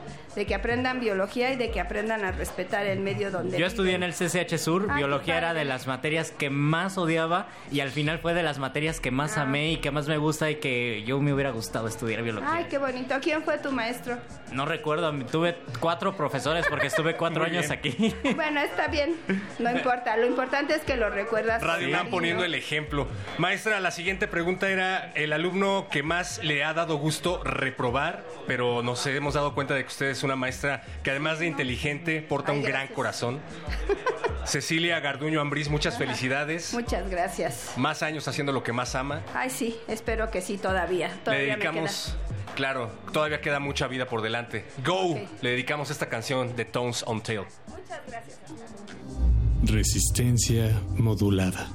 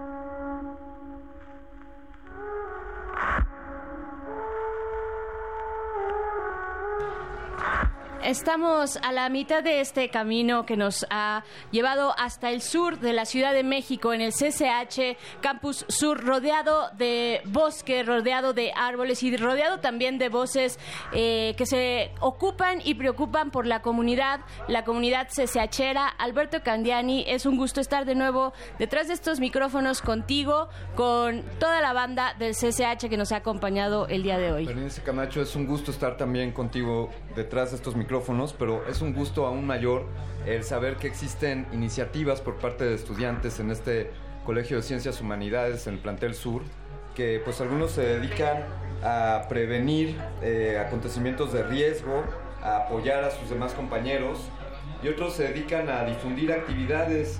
Pero yo le quiero preguntar a, Nael, ¿en qué consiste el proyecto en el que está participando? Bienvenido, Nael Cortés. Hola, ¿qué tal? Mucho gusto, muchísimas gracias por la invitación. Y bueno, sí, eh, este proyecto de Aldea Digital nació con la necesidad eh, de difundir información porque los chicos eh, actualmente, pues estas generaciones están muy pegados al celular, estamos, me incluyo por supuesto, ¿no? En las redes sociales y la manera de saber qué es lo que acontece en nuestro plantel, ¿no? De manera general, con un panorama muy este, abierto, con actividades, ¿no? Que se llevan a cabo, eh, por ejemplo, con los talleres, ¿no? Actividades eh, de diversas eh, índoles. Entonces, y de igual forma hechos, ¿no? Acontecimientos este, que suscitan en una escuela, ¿no? Como, como lo es el CCH Sur, que es mega diverso, es muy, muy amplio en su comunidad. Entonces, así nació Aldea Digital, ¿no? So- somos todo un equipo de, de jóvenes, de alumnos, con la necesidad, ¿no? Y con la pasión de, de difundir información a los chicos, pues, de nuestro plantel de CCHeros, de, de, este, de este plantel, de esta escuela. Perfecto. A ver, nada más cuéntanos tantito. eh, ¿Acaba de surgir? ¿Hace cuánto? ¿Lo heredaron de otros alumnos o es idea de ustedes, de esta generación? No, es este de nuestra generación del 2017, eh, fue por un encuentro estudiantil. En ese, en ese encuentro estudiantil había una mesa justamente que se encargaba de saber eh, las necesidades en cuestión de difusión de información y comunicación. Genial. Entonces nació esta, esta alternativa de solución de crear una página eh, en Facebook, posteriormente se abrió una cuenta en Instagram, porque no basta con trepar información en Facebook, sino también con contenido multimedia, ¿no? Fotos, videos. Ahorita, de igual forma, estamos transmitiendo, pues, eh, haciendo una cobertura de, de su visita de Radio UNAM aquí en nuestro plantel. Entonces, estamos eh, constantemente en actividades, ¿no? Fantástico. Y también está con nosotros eh, Alberto Candiani, está con nosotros eh, Alexa Arriola Tagle, que es integrante de la brigada que organiza y prepara eh, pues para intervenir ante acontecimientos de riesgo. Eh, creo que es algo bien importante que exista en todos los planteles del CCH, en todos los planteles universitarios y tú estás al frente de esto. Alexa, bienvenida, ¿cómo estás? Hola, mucho gusto, muchas gracias. Este, pues yo les voy a hablar de lo que hacemos nosotros en la Brigada de Protección Civil. Eh, principalmente es una brigada estudiantil, es formada por estudiantes, nuestros coordinadores son profesores, pero los estudiantes somos voluntarios que ante cualquier riesgo, ante cualquier emergencia, eh, estamos al pendiente del alumnado y del plantel como tal. Este, nosotros hacemos la, la evaluación de zonas de riesgo, la evaluación de algún Invasiones zombies. Invasiones También zombies también. posiblemente checamos rutas de evacuación, las rutas de silla de ruedas para saber que todo funcione perfectamente en la comunidad. Fantástico. Por favor, Alexa, compártenos si es que hay algún espacio en línea donde podamos conocer más sobre este proyecto, redes sociales, un sitio web o cómo los puede buscar nuestra audiencia. Pues la brigada tenía su página web, pero por debilitamiento ya no tenemos como ninguna plataforma digital. Sí. Sin embargo, sí es un buen punto y lo tendríamos que hacer. Pues ahí está Aldea Digital, ¿no? Para hacer un- es- esfuerzos conjuntos. Exactamente, es conjunto este- esta labor de, pues, de que los chicos sepan justamente los grupos estudiantiles que existen en nuestro plantel, como lo es la Brigada de Protección Civil, ¿no? los grupos estudiantiles de promotores y alumnos enlace. ¿Cómo podemos saber sobre Aldea, sobre Aldea Digital? Arroba Aldea Digital CCH Sur en Facebook y, e Instagram, ahí nos pueden buscar y de igual forma toda la información de todo lo que acontece en CCH, ahí la pueden consultar en nuestra página en Facebook e Instagram, arroba Aldea Digital CCH Sur. Pues les agradecemos mucho, muchachos, felicidades y que sigan estos proyectos. Gracias a Vamos escuchar, ustedes. Berenice Camacho, si te parece algo de cumbia. Claro. Esto es Lamento de Cumbia de Eduardo Zurita. Saludos, querido Eduardo. Estás en Resistencia Modulada.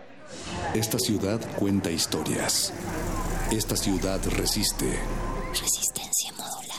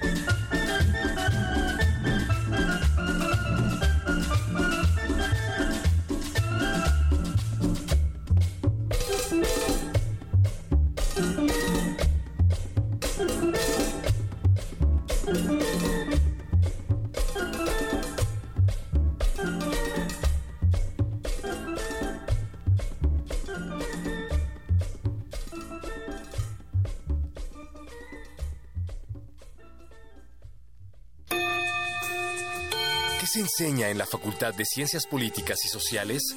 ¿Cómo es la experiencia de estudiar ahí? Acompáñanos en la grabación de Voces en el Campus. Una transmisión especial de resistencia modulada. Que la de GACO y Radio UNAM traen para ti. Martes 30 de abril, Facultad de Ciencias Políticas y Sociales. De las 12 a las 15 horas. Transmisión a las 20 horas por el 96.1 de FM. Hacemos comunidad universitaria. Radio UNAM. Experiencia sonora.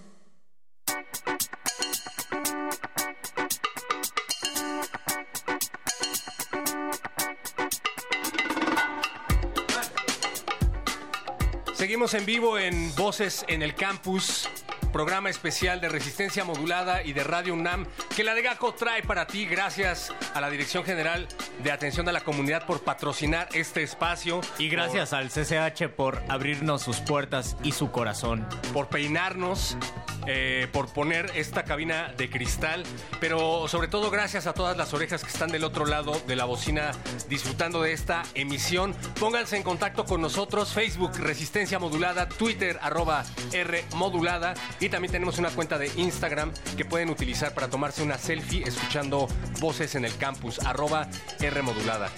Así es, y en esta sección tenemos a dos personas a las que envidiamos muchísimo porque pues sí se aplican físicamente, algo que eh, los locutores de resistencia modulada tenemos que aprender. Están con nosotros ya Alexa Noemí, Baena Luna y Damián Arturo Tavera Landeros. Bienvenida, bienvenido. Ustedes son del equipo de atletismo de CCH. Cuéntenos qué es lo que hacen, qué es lo que hacen para tener esos bíceps. Pues yo estoy en el equipo representativo de, de lanzamiento. Habla un poquito más fuerte porque Es- tenemos una toalla. Ok. Este, entrenamos diario, seis días a la semana, tres horas. Este, De lanzamiento, ¿qué, qué la- lanzas? lanzamiento de disco. Lanzamiento de disco. ¿Y tú, mi hermano? Este, soy del equipo representativo de waterpolo de la UNAM y también soy preseleccionado nacional en estos instantes. Este, Me están preparando para los Panamericanos en Lima, Perú. Este, y de una vez le aprovecho para invitarlos a un triangular que se está llevando a cabo en la alberca este, olímpica. Eh, vino este, por, hace un buen que no venía a Canadá, a México a competir en este deporte. Vino Canadá y Puerto Rico y pues nosotros México. Entonces Cuéntanos. de una vez los invito. Cuéntanos, jovencito, qué es un triangular para los seres humanos comunes y corrientes. Ok, que ahora nos que ahogamos. Vienen los tres equipos en sí. Este, de ahí viene. Eh, es México, Puerto Rico, Canadá. Y se enfrentan ellos tres. Exacto.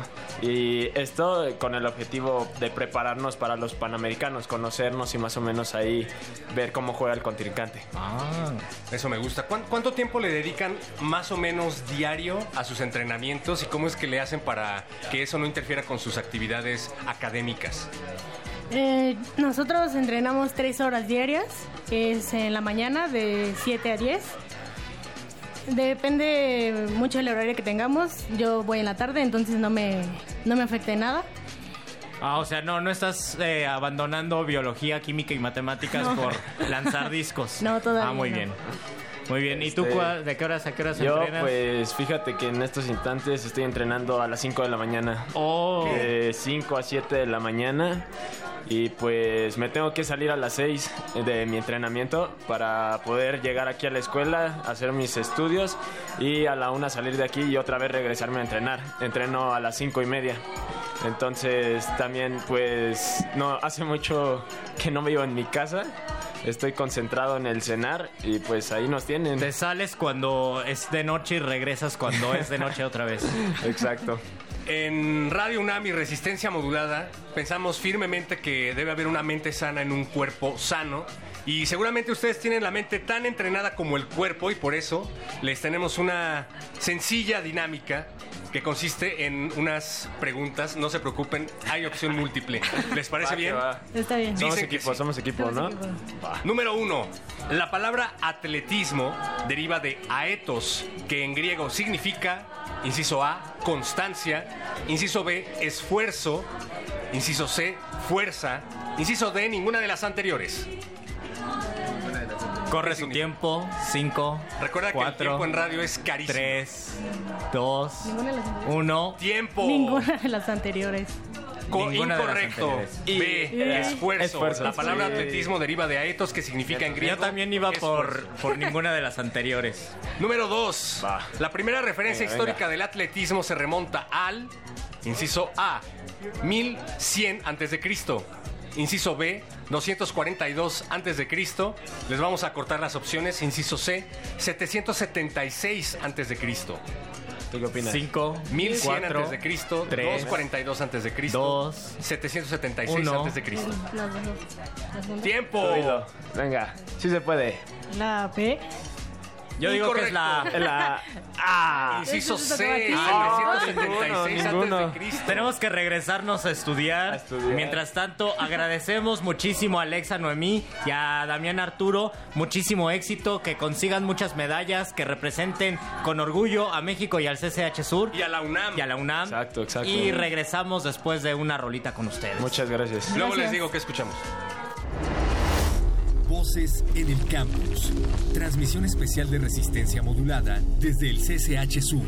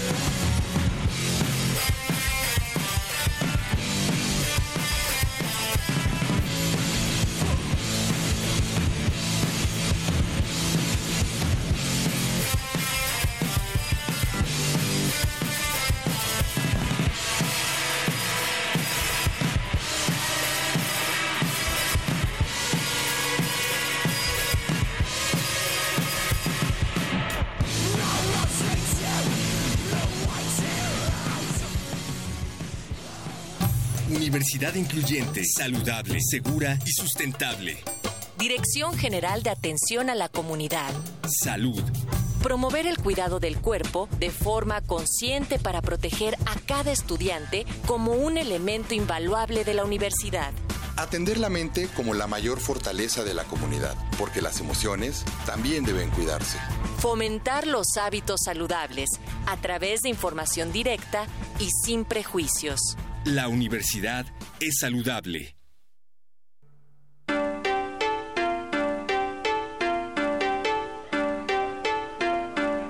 Continuamos, continuamos aquí en Voces en el Campus, en el Colegio de Ciencias y Humanidades en el Plantel Sur. Yo soy Alberto Candiani, conduzco la sección Resistor de Ciencia y Tecnología, la cual a partir de mayo sucederá los jueves a las 8 de la noche. Los invito a escuchar Resistor los jueves a las 8 de la noche. Y como parte de, de los contenidos pertinentes para Resistor, ahora queremos hablar con, con un par de estudiantes de este CCH Sur que tienen planeado acudir a la Taiwan International Science Fair el próximo año. Y ellos traen un proyecto de degradación de poliestireno a través de la microbiota de Tenebrio molitor y Artemia franciscana. Para los que no entendieron lo que acabo de decir, eh, nadie mejor que explicarlo que Nirvana Nirvana Balcázar y David Díaz de Sandy. ¿Cómo están? Nirvana, ¿cómo estás? Muy bien, gracias. ¿Y tú? ¿Qué tal estás? Bastante bien, súper contento de estar aquí en el CCH Sur. Qué bonito plantel tienen ustedes. Muchas Eh, gracias. David, platícanos, ¿qué, qué le digo a mi abuelita cuando le cuente que los conocí y que ustedes estaban con un proyecto de degradación de poliestireno? ¿Qué, ¿Cómo se lo explico a mi abuelita? Um, pues para empezar, ah, Acércate un poquito al micrófono. Perfecto. Ahí. Este, bueno, ah, lo que busca el proyecto es busca ah, em, de- una forma de degradar el poliestireno en un menor tiempo del que tiene, porque en general es un polímero que tarda bastante tiempo en degradarse. Entonces lo que nosotros buscamos es que a través de las bacterias de unos insectos ah, poder acelerar ese proceso. Como Nirvana, como ¿dónde podemos encontrar poliestireno? Como que, que- en empaques o darnos algunos ejemplos. Bueno, pues nosotros todos los días, igual y no nos damos cuenta, pero utilizamos poliestireno. Por ejemplo, si alguna vez alguien ha comido una maruchan, el envase es de poliestireno. En los vasos que utilizamos para las fiestas, en los empaques de si compramos un microondas, viene un empaque, o sea, y adentro viene unicel. Este, o sea, O sea, es el unicel. El poliestireno es el unicel, ajá. Muy bien. Exacto. oye, y, y ya es una. Es decir, este proyecto de degradación de unicel o de poliestireno es ya una realidad. Eh, Ustedes retomaron investigaciones eh, previas. ¿Quién quiere responderme esto? Ah, bueno, este sí, o sea, obviamente nos pasamos de otras investigaciones que, por ejemplo, ya se, ya se sabía, por así decirlo, que el gusano lo consumía, pero lo que estamos haciendo noso- nosotros es justamente eh, ver esa actividad ah, eh, en las bacterias del gusano, porque el gusano lo puede consumir, pero a lo mejor yo ahorita me puedo comer un vaso de poliestireno y, Claro. o sea, sí me lo puedo comer, pero, o sea, tal vez, o sea, pasa así como entró, ¿no? ¿Me Hay que explico? ver cómo le fue al gusano después de comerse Ajá. el poliestireno. Entonces, aquí lo importante son justamente las bacterias. Sobre si es una realidad o no, Pues, o sea, lo que nosotros llevamos, no podemos afirmar que ya están degradando el poliestireno las bacterias, porque para eso necesitaríamos equipo más profesional que no tenemos a nivel bachillerato. Sí. Todas Pero- las pruebas sugieren que sí está pasando porque hay un descenso en la masa del poliestireno bastante importante, de un 32% aproximadamente en cinco semanas, lo cual es bastante impresionante. Pero tenemos que confirmar este proceso. La investigación conlleva muchas otras cosas para poder decir que la podemos hacer una realidad. Oye, ¿y cómo, cómo se llevan el experimento? Con, ¿Van, eh, van con, con las bacterias y con el poliestireno o van con los resultados del trabajo a esta ciencia de Ah, Taiwán? pues- Esta feria de ciencia. Pues vamos a ir con los resultados, o sea, al final, es- o sea, las pruebas ya están realizadas y pues bueno, por lo que hemos visto del evento, básicamente es la presentación con el cartel, el escrito y básicamente los resultados. Y pues pensamos llevar otros resultados de la caracterización genética de los organismos, de los microorganismos que tenemos ahí, porque si hay una- un descenso en la masa del poliestireno, pues Es importante, Es importante valorar saber qué hay quiénes- ahí adentro, quiénes son ¿no? los que están llevando a cabo este. ¿Ya están listos para, para la feria de ciencias? ¿Qué les falta? Pues seguimos realizando pruebas para poder asegurar eh, la pérdida de masa, pero Pero vamos bastante bien, nos faltan algunos trámites, algunas otras cuestiones, pero como también tenemos otros proyectos y otras cosas, como que tenemos que coordinarnos bastante. Oigan, pues, pues un agradecimiento profundo de mi parte y de parte de Resistencia Modulada por, por estar haciendo esta investigación. Quizá está en sus manos el posible, la posible desapari- desaparición del unicel, del poliestireno, así que David Nirvana, un agradecimiento y felicidades. Muchas gracias, ¿no? De que a ustedes. Continuamos aquí en Voces en el Campus. Vamos a escuchar de Grimes, Oblivion. Estás en resistencia modulada.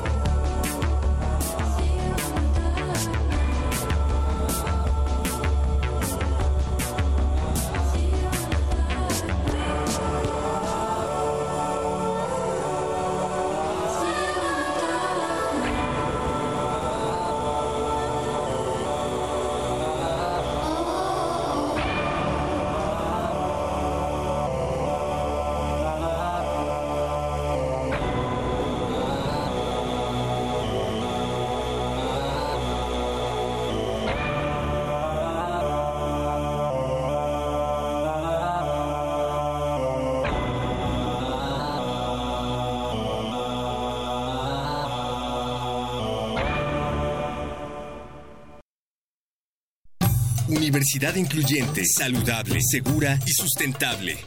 Dirección General de Atención a la Comunidad. Sustentabilidad. La investigación es teórica y práctica. Ponemos el conocimiento al servicio de lo más importante, el planeta. Cada botella puede reciclarse, cada litro de agua puede tratarse. Fomentamos opciones de movilidad sustentable y el ahorro de energía. Promovemos acciones para reducir nuestro impacto sobre el planeta y ofrecer alternativas para nuestro país. La universidad es sustentable.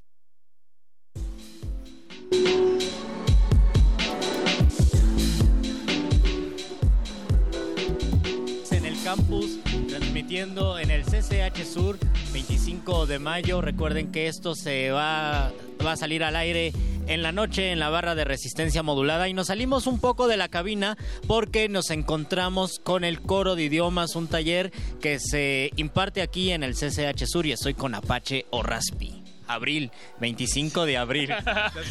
Ya te estabas brincando un mes en el futuro, pero no, pues estamos aquí transmitiendo en vivo, no hay error. Desde el CCH Sur, pues estamos muy contentos de ahora. Vamos a platicar con Ri- Rigel eh, Escuadra Ayala del taller de coro de idiomas. Eh, atrás de nosotros ya tenemos pues a 11.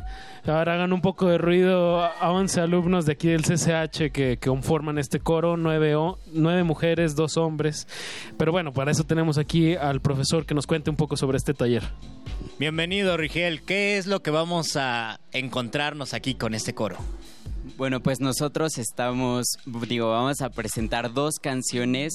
Como ya lo dijeron, somos el coro en varios idiomas. Nuestra finalidad principal es, aparte de repasar eh, cada idioma que estemos estudiando, no sé, hay algunos chicos que estudian alemán, hay otros que estudian inglés, otros que estudian francés, por ejemplo, como yo.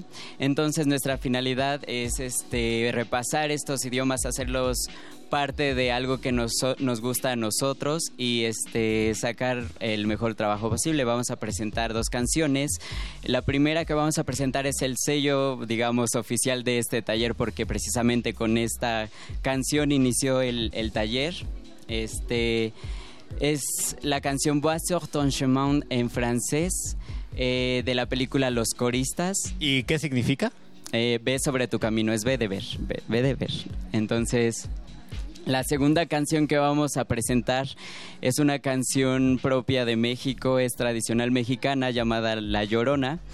Eh, la particularidad de esta canción es que nosotros, al ser un este, taller en varios idiomas, la vamos a cantar primero en náhuatl, después, digo, primero en francés, después en náhuatl y después la última estrofa en español. Esta estrofa en español la elaboramos nosotros mismos a, este, a petición del Departamento de Difusión Cultural en un este, en una presentación en la que se conmemoraban este, años de los hechos de Ayotzinapa. Entonces, eh, utilizamos esta canción principalmente porque es una canción que se canta en las protestas, en las marchas y le modificamos la letra para que tuviera que ver con estos desafortunados hechos de Ayotzinapa. Pues vamos a escuchar al coro de idiomas del maestro Rigel Escuadra Ayala. Esto es Resistencia Modulada, transmitiendo desde el 25 de abril. Vamos, vamos a oír el coro de idiomas y después les vamos a decir que pues hay muchas noticias del coro. Se van a ir a representar el CCH México a, a- a París, Francia próximamente y eso es algo que nos llena de mucho orgullo. Los dejamos con el coro de idiomas.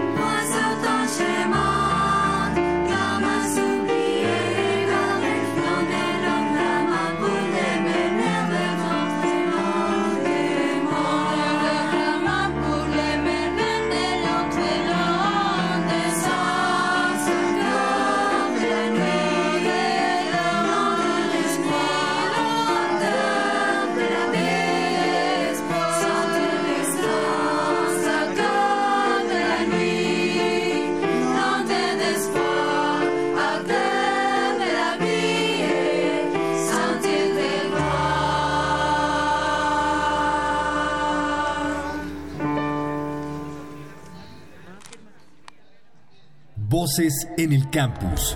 Transmisión especial de resistencia modulada desde el CCH Sur.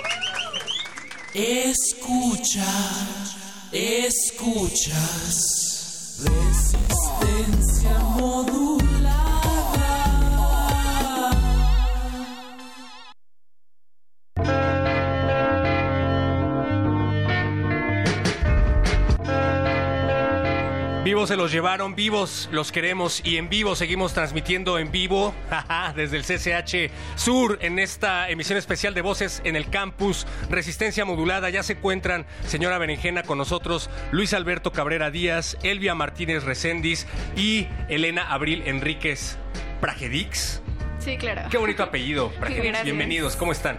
Muy bien, gracias. Gracias. Gracias, chicos. Pues cada uno con una historia distinta que se gesta en este lugar, el CCH, desde donde transmitimos el día de hoy. Quisiera empezar con Elvia Martínez, quien es eh, alumna de este plantel y retomó sus estudios después de 40 años. Así Elvia, es. es un- todo un orgullo tenerte acá en esta mesa de resistencia modulada. Cuéntanos, por favor, qué fue lo que te impulsó eh, a retomar los estudios cuatro décadas después. ¿Y por qué en un CCH? ¿Por qué bueno, no una prepa? eh, regresé al colegio porque de hecho ya estaba inscrita aquí, mi matrícula estaba aquí. Estaba un poco lejísimos, pero finalmente vine a hacer todo mi, mis trámites a control escolar para retomar nuevamente mis, mis ciclos. Fue un camino mucho, muy difícil, muy arduo, pero finalmente ya estamos en la recta final y me da mucho gusto, me siento muy complacida el haber estado aquí en este plantel y haber recibido todo el apoyo tanto de mis compañeros como profesores, como los docentes, como los directores. Y la verdad sí me siento muy satisfecha de seguir, de poder seguir otro peldaño, seguir adelante siempre. Ya estoy haciendo mis trámites para la facultad. ¿Para qué facultad? Para la FES Iztacal en Medicina. y ojalá quisiera yo llegar hasta donde pueda. Tengo toda la energía y las ganas de hacerlo. Y pues me da mucho gusto que me hayan invitado, que me hayan hecho partícipe de esta situación. Les agradezco muchísimo. ¿Y qué más les puedo decir? Que no me quisiera ir de aquí, pero tengo no, que sí, irme. de, de pronto ya es momento. Pero tomen Tengo nota, que nunca es, nunca es tarde. exactamente. Eres un gran ejemplo, de verdad, Sí. Elvia. Luis Alberto y Elena, ¿ustedes han visto a Elvia en las fiestas del CCH? Los viernes. Mm, No. Organizando eh, la música, tal vez, ¿no? Olvido que ustedes no van a fiestas porque están muy ocupados. Por ejemplo, Luis Alberto es el alumno con mayor puntaje en el examen de ingreso a este CCH, por lo que te la debes de pasar estudiando los viernes en la noche, ¿no? Sí, claro. ¿Cuántos Ok. sacaste, hermano? 128 aciertos. De 128. Así es. ¿Y fue la primera vez que hiciste el examen? Sí, era la primera vez que lo hacía. ¿Te costó trabajo estudiar? ¿Te preparaste y dijiste lo que venga? No, claro que fueron horas, bastantes horas de estudio. Y sobre todo fue el golpe, pero pues, valió la pena. Claro. Valió mucho la pena. Y bueno, también está con nosotros eh, la alumna, también eh, Elena Abril Enríquez, ¿sí? Sí. ¿Estoy en lo correcto? Bueno, muy bien. Bueno, eh, tú que participas también de actividades extracurriculares, ya escuchábamos hace un momento el coro, pero ¿cuáles son las que tú tomas? Y ya por ahí me dijeron que algo de baile, tal vez le puedas dar un tip al perro muchacho que solamente le mete al slam. Dime, ¿cuál es la complejidad del baile, del tipo de baile que tú estás cursando en estas eh, actividades extracurriculares? Que se me Sí. rompa la cadera. Eh, yo estoy tomando los talleres de salsa y baile de salón, al igual que el taller de bachata. Me han cambiado mucho mi rutina de mi día a día, ya que pues me alejan un poco del estrés y de ese mundo de repente de que ya me estresa un poquito la escuela, que la tarea y llego aquí y llego a mis talleres, llego con una gran felicidad y entusiasmo de seguir bailando porque eso es lo que me despeja de todo. Me, me fascina bailar, eh, aprendí unas habilidades que no sabía que tenía, no sabía que tenía flexibilidad, no sabía que tenía buen oído para la música y me fascina, me encanta el baile y recomiendo que todas las personas, igual si quieren hacer ejercicio, es muy bueno, hagan deporte y practiquen el baile, es muy bueno, lo recomiendo mucho. No todo está perdido para ti, perro muchacho. Ahí la llevo, ahí la llevo. Elena, ¿tú qué quieres estudiar después? Eh, yo quiero estudiar eh, medicina veterinaria. Tengo la idea de estudiar eso y que sí lo voy a cumplir, claro. Perfecto. Pues bueno, les tenemos una dinámica. Eh, dicen por ahí que el humor es señal inequívoca de la inteligencia. Entonces, seguramente tienes un gran sentido del humor. Bueno, la vamos a, a referir a los tres. Queremos que nos cuenten un pequeño chiste, un breve, breve chiste para los que nos escuchan ya en la noche, aunque estamos aquí transmitiendo eh, pasadito el mediodía. Que, a ver, un, El un mejor chiste que se sepa, pero recuerden que es horario familiar, cortito. A ver, Luis, a ti te veo Ya no con ganas familiar, de empezar. Oh, no, no venía preparado. No importa. Ah, a ver, está medio tonto, pero... ah, ¿Cuál es la diferencia entre un elefante y un colchón? No sabemos. ¿Cuál es la diferencia entre un elefante y un colchón? Que el elefante es un paquidermo y la cama es paquiduermas. Muy bien, 128 Está asientos te respaldan. Sí, sí, sí, exacto. Garantizado. ¿Quién quiere seguir, Elvia? Elena. Oye, es que yo no me sé ninguno. ¿Cómo no? Tú, tú, tú. Ándale, Elena. debes de saberte un chiste de bachata, Elena. De bachata. De baile. De baile. Ah, ¿qué, ¿Qué hacía Romeo Santos en el celular? ¿Qué hacía Romeo Santos en el celular? Eh, bachateando. Amigos, son muy mí me inteligentes. encantan esos chistes simples. Ay, perdón. Bueno, Elvia, tú puedes.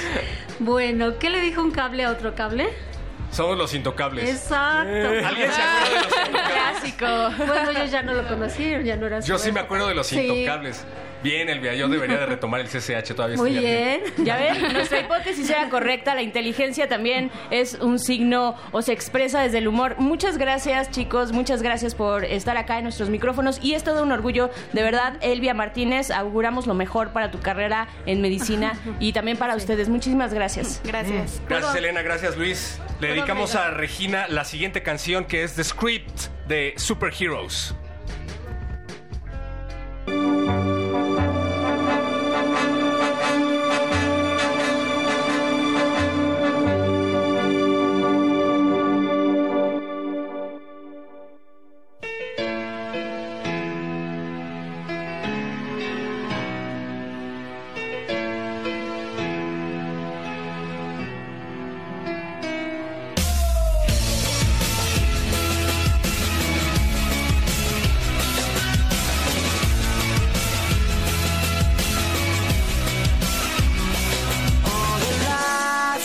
Seen. Oh, the meaner side of me. They took away the prophet's dream for a prophet on the street.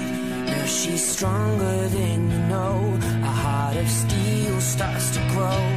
On his life, he's being told he'll be nothing when he's old. All the kicks and all the blows, he won't ever let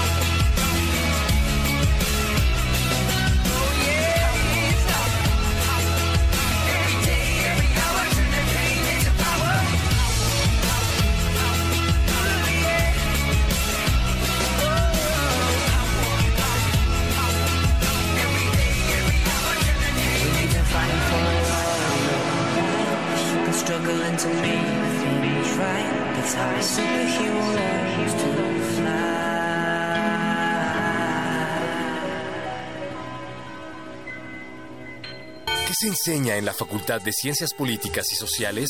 ¿Cómo es la experiencia de estudiar ahí? Acompáñanos en la grabación de Voces en el Campus. Una transmisión especial de resistencia modulada. Que la de GACO y Radio UNAM traen para ti. Martes 30 de abril, Facultad de Ciencias Políticas y Sociales. De las 12 a las 15 horas. Transmisión a las 20 horas por el 96.1 de FM. Hacemos comunidad universitaria. Radio UNAM. Experiencia sonora.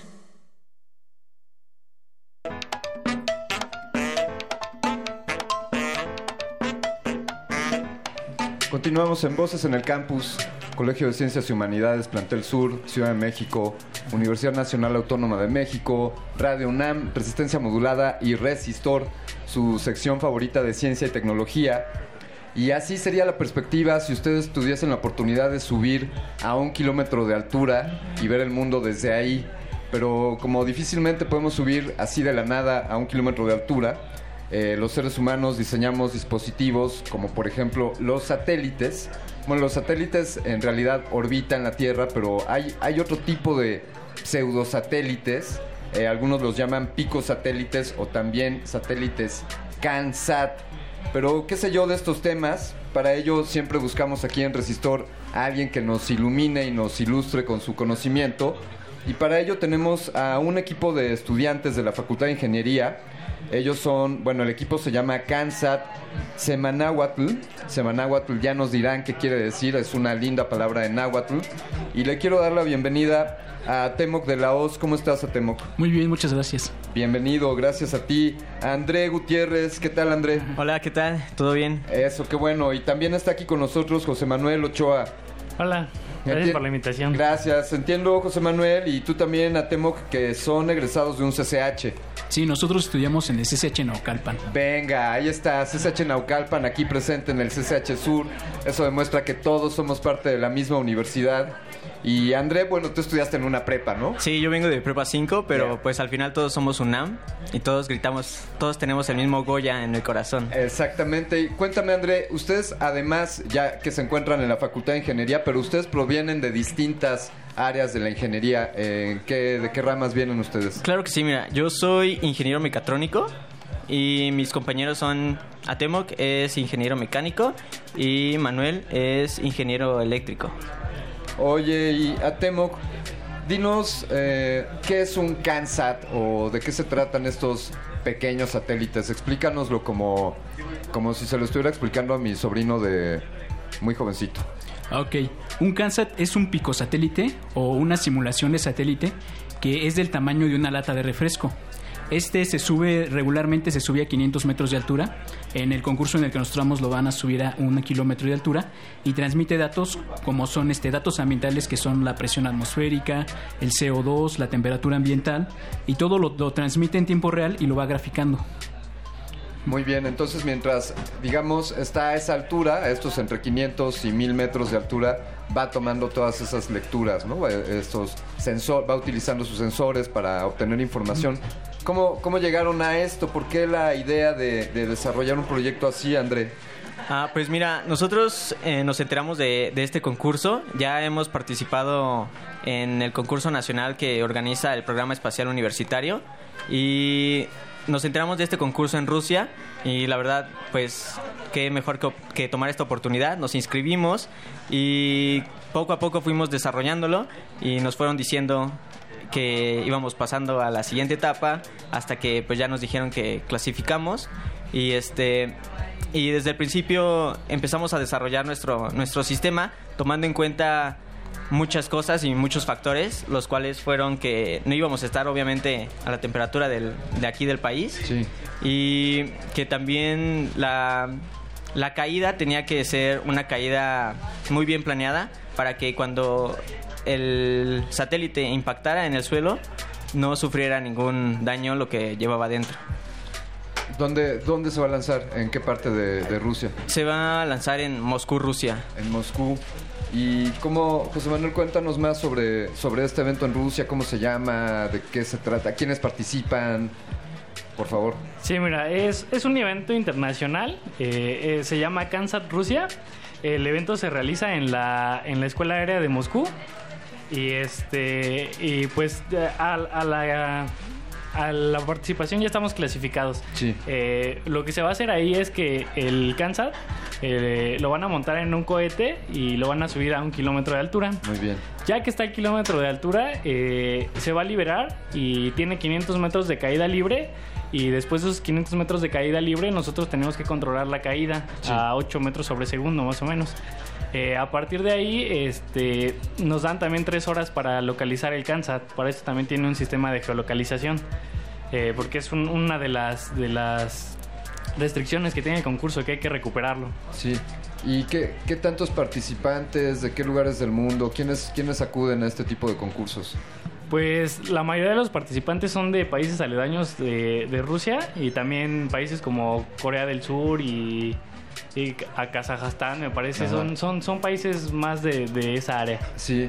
¿Y entonces cómo se enteraron? André, ¿cómo, cómo les llegó a ustedes la convocatoria? Sí, mira, eh, pues nosotros pertenecemos, pertenecemos a la Asociación Aeroespacial de la Facultad de Ingeniería y varios de nuestros compañeros tienen la ventaja de hablar ruso.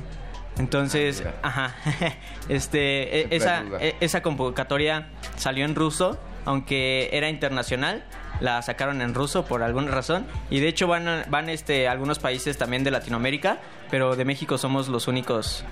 Eh, Es el único equipo mexicano Exactamente. que acude a este concurso de, Exactamente. de Kansas. Sí, sí, casi todos son, este, bueno, también hay de Latinoamérica, pero casi todos son europeos o asiáticos. Oigan, y platícame de Atemoc, eh, platícame las características de este CANSAT, las dimensiones, los sensores que tiene, eh, la- las capacidades. Ok, este, nuestro dispositivo me- mide 9 cen- 19 centímetros de largo por 6.6 centímetros de diámetro. En todo este eh, cabe, lo tenemos en un circuito modular, el cual incluso puede ser utilizado para otro tipo de este, para otro tipo de aplicaciones, aplicaciones domésticas o aplicaciones industriales. Eh, nuestro circuito cuenta con sensores de CO2, temperatura, este, humedad, eh, giroscopio que nos permite saber la posición física de nuestro, de nuestro dispositivo y con un GPS que nos da la posición geo- geográfica de nuestro dispositivo. Por favor. Ajá, y este, bueno, em, todos estos sensores los estamos poniendo en un circuito aparte del circuito que manda la señal a la, a la Tierra para que cualquiera que quiera realizar un proyecto parecido al de nosotros los pueda utilizar nuestros circuitos, nuestros diseños que tenemos para cualquier otro proyecto, porque ese es algo que tenemos en mente, que después de la competencia podemos li- liberar los diseños de nuestros circuitos para que cualquiera que, que esté interesado en el área o que tenga proyectos similares pueda utilizarlos en lo que quiera. Es decir, que este código podemos decir que es open, open source. Así es, todo Sí. nuestro código y todos nuestros diseños los estamos haciendo en código libre para que cualquiera pueda descargarlo sin ningún problema. Oye, José Manuel, ¿qué, ¿en qué partes, en qué componentes trabajaste tú en el, en el pico satélite? Eh, pues yo estoy en la mayoría de las, eh, de las áreas que se trabajó, pero me tocó más trabajar en la parte de electrónica.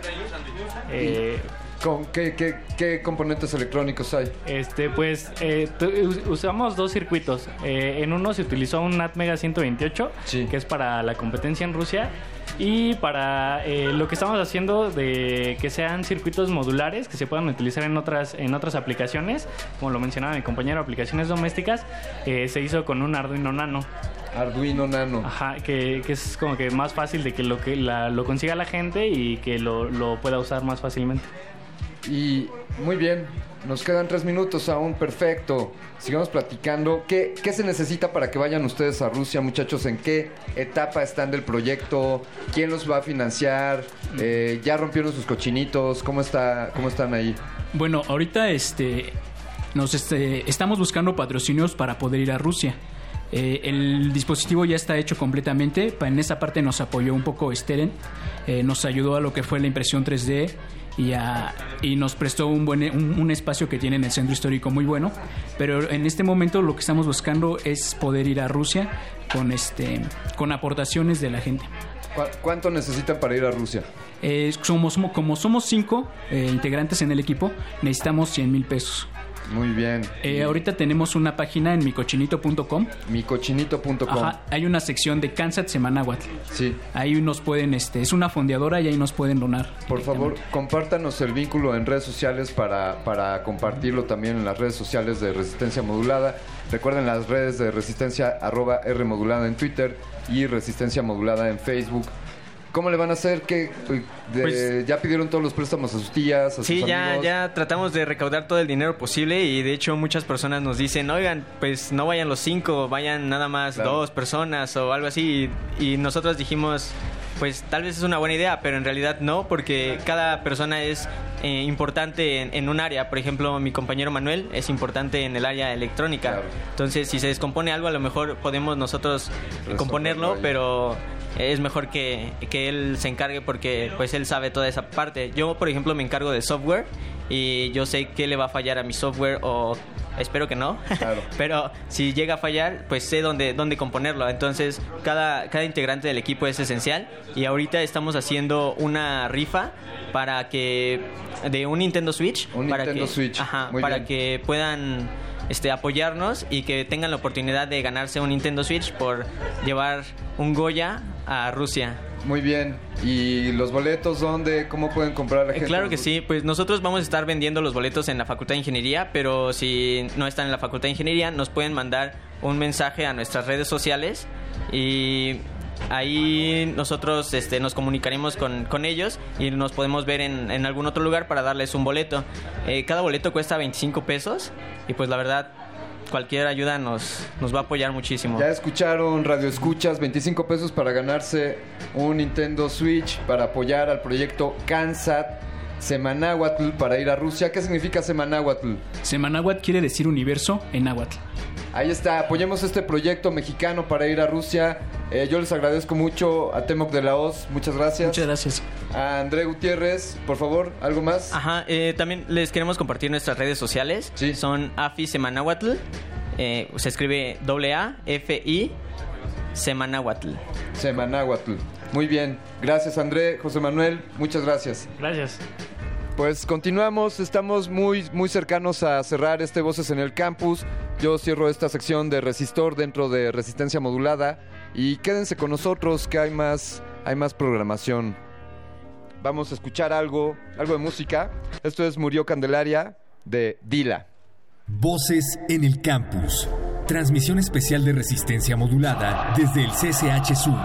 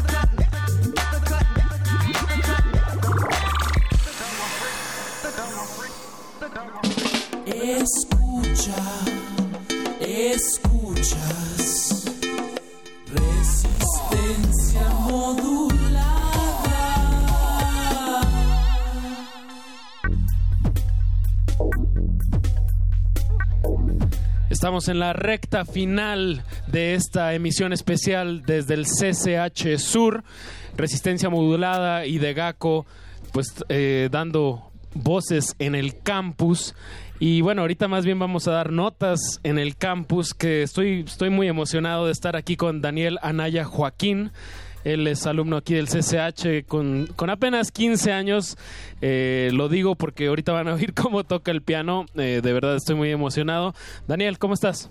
Em, pues muy nervioso, pero bien. Daniel, la, la pregunta obligada, eh, ¿haz- ¿desde hace cuánto empezaste a tocar el piano y, y- y quién fue el que te dijo, a ver, toca el piano? bueno, pues comencé con el programa de Niño Talento a los 10 años. Este, y ya después con un maestro particular, este, comencé a tomar ya clases de piano en sí.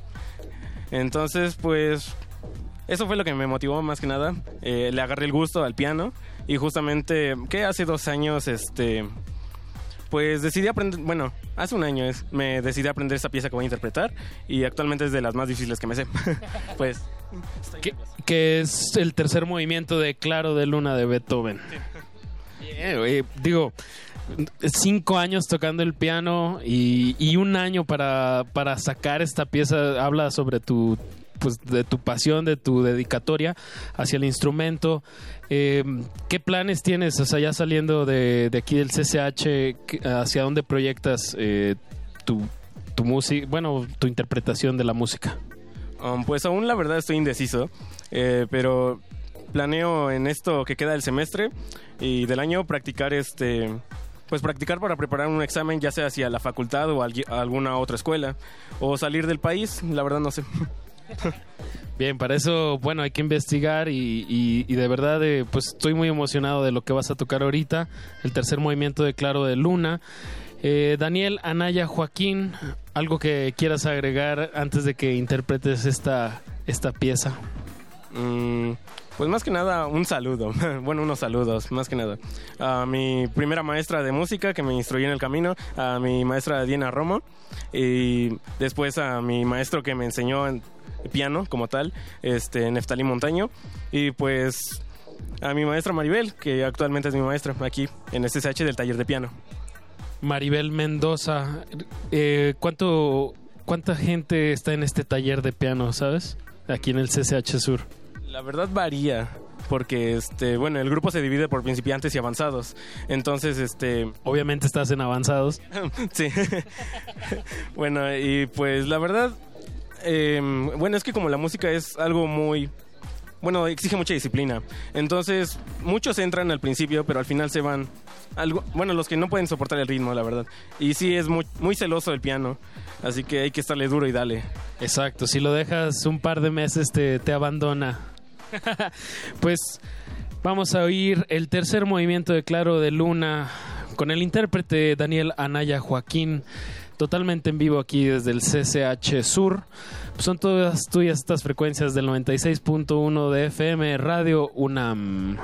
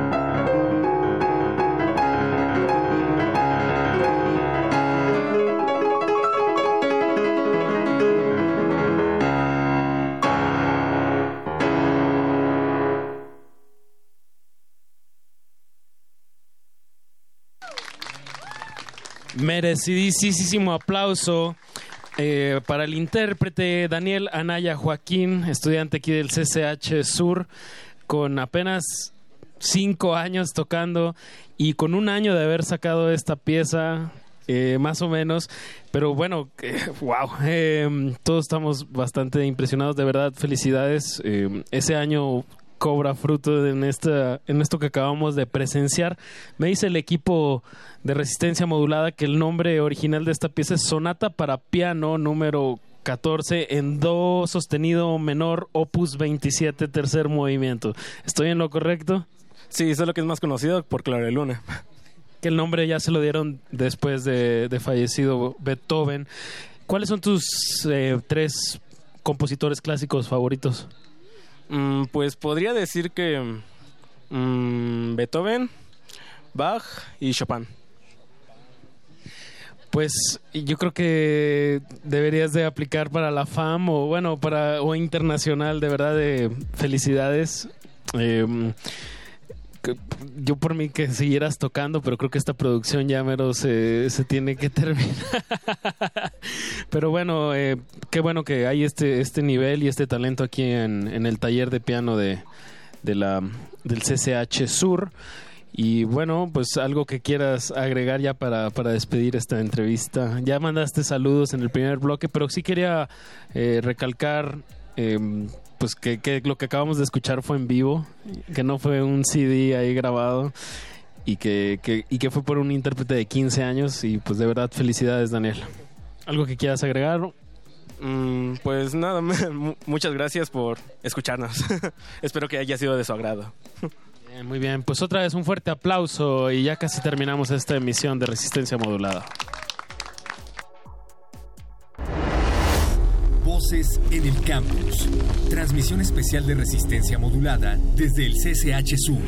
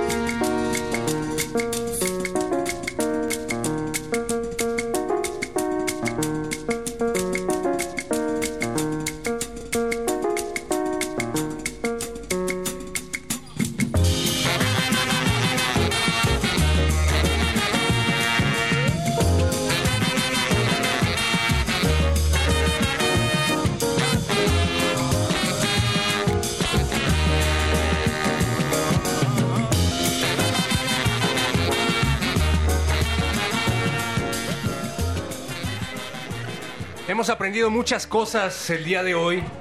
Hemos aprendido a hacer amigos aquí en el CCH Sur.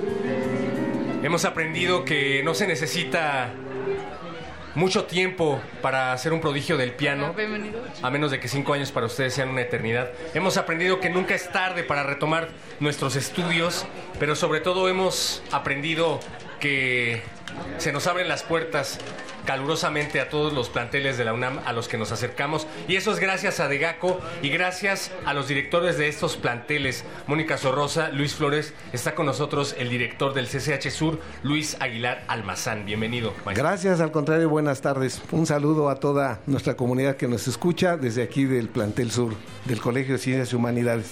Creo que muy contentos, ¿no? Todos. Sí, bastante bien. Maestro, antes que nada queremos pedirle una disculpa por el escándalo, por sacar a sus alumnos de las clases, pero agradecerle sobre todo la, la cordialidad. Es parte de nuestro proyecto educativo que participen de estas actividades. Gracias, al contrario. Creo que también ellos lo han disfrutado mucho y han dado una cara de, de una parte de lo que es nuestro plantel. Debe usted sentirse orgulloso del, del amplio mosaico de ofertas culturales, eh, de, de proyectos científicos, de propuestas que tienen estos muchachos que están aquí estudiando con ustedes. Cómo no, nos sentimos muy orgullosos, pero también sentimos la enorme responsabilidad que eso implica.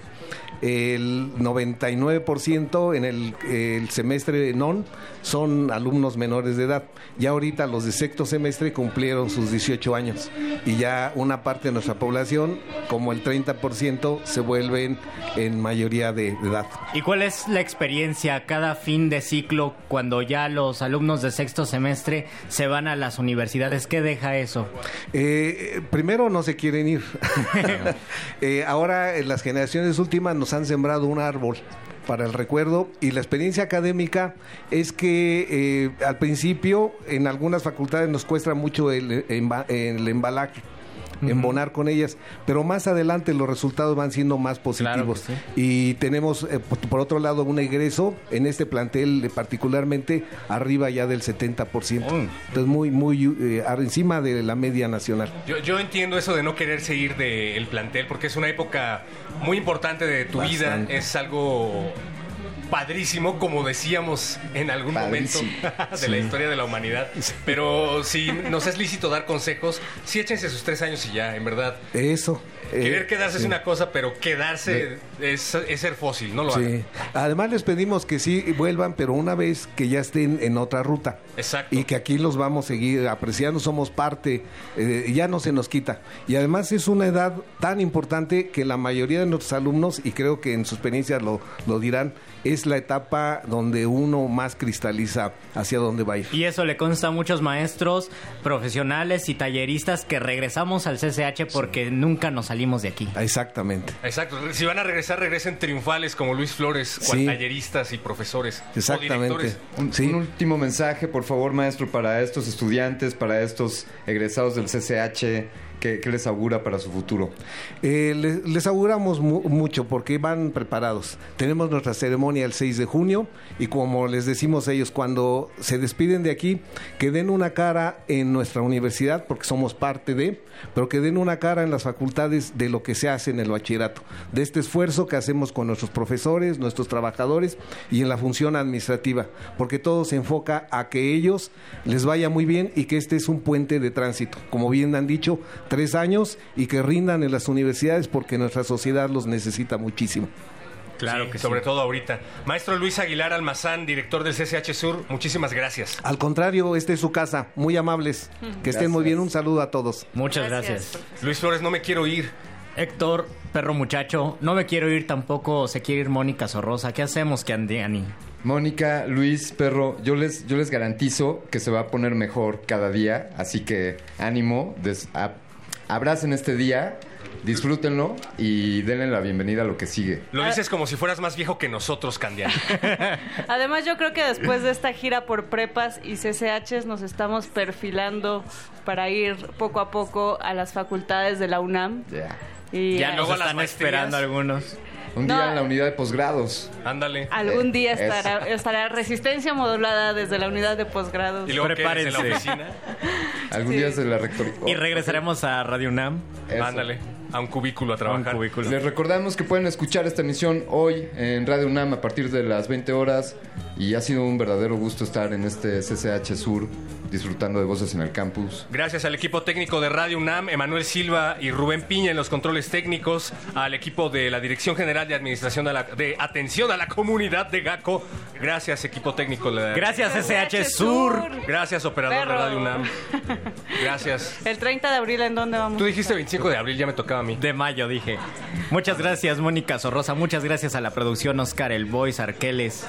Gracias, Arqueles, en la producción. Gracias, Oscar. Estaremos en las islas el próximo Lunes 6 de mayo Lunes 6 y de el mayo. próximo martes 30 de abril, 30 de abril en la Facultad en de la Ciencias Facultad de Políticas. Ciencias Políticas y Sociales de la UNAM. Polacas, ahí te voy. Muy bien, Adiós. vámonos. Edith Piaf.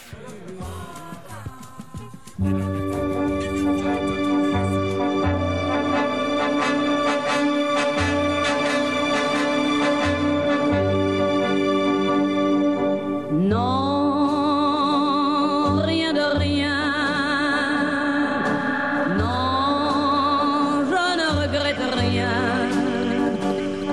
Ni le bien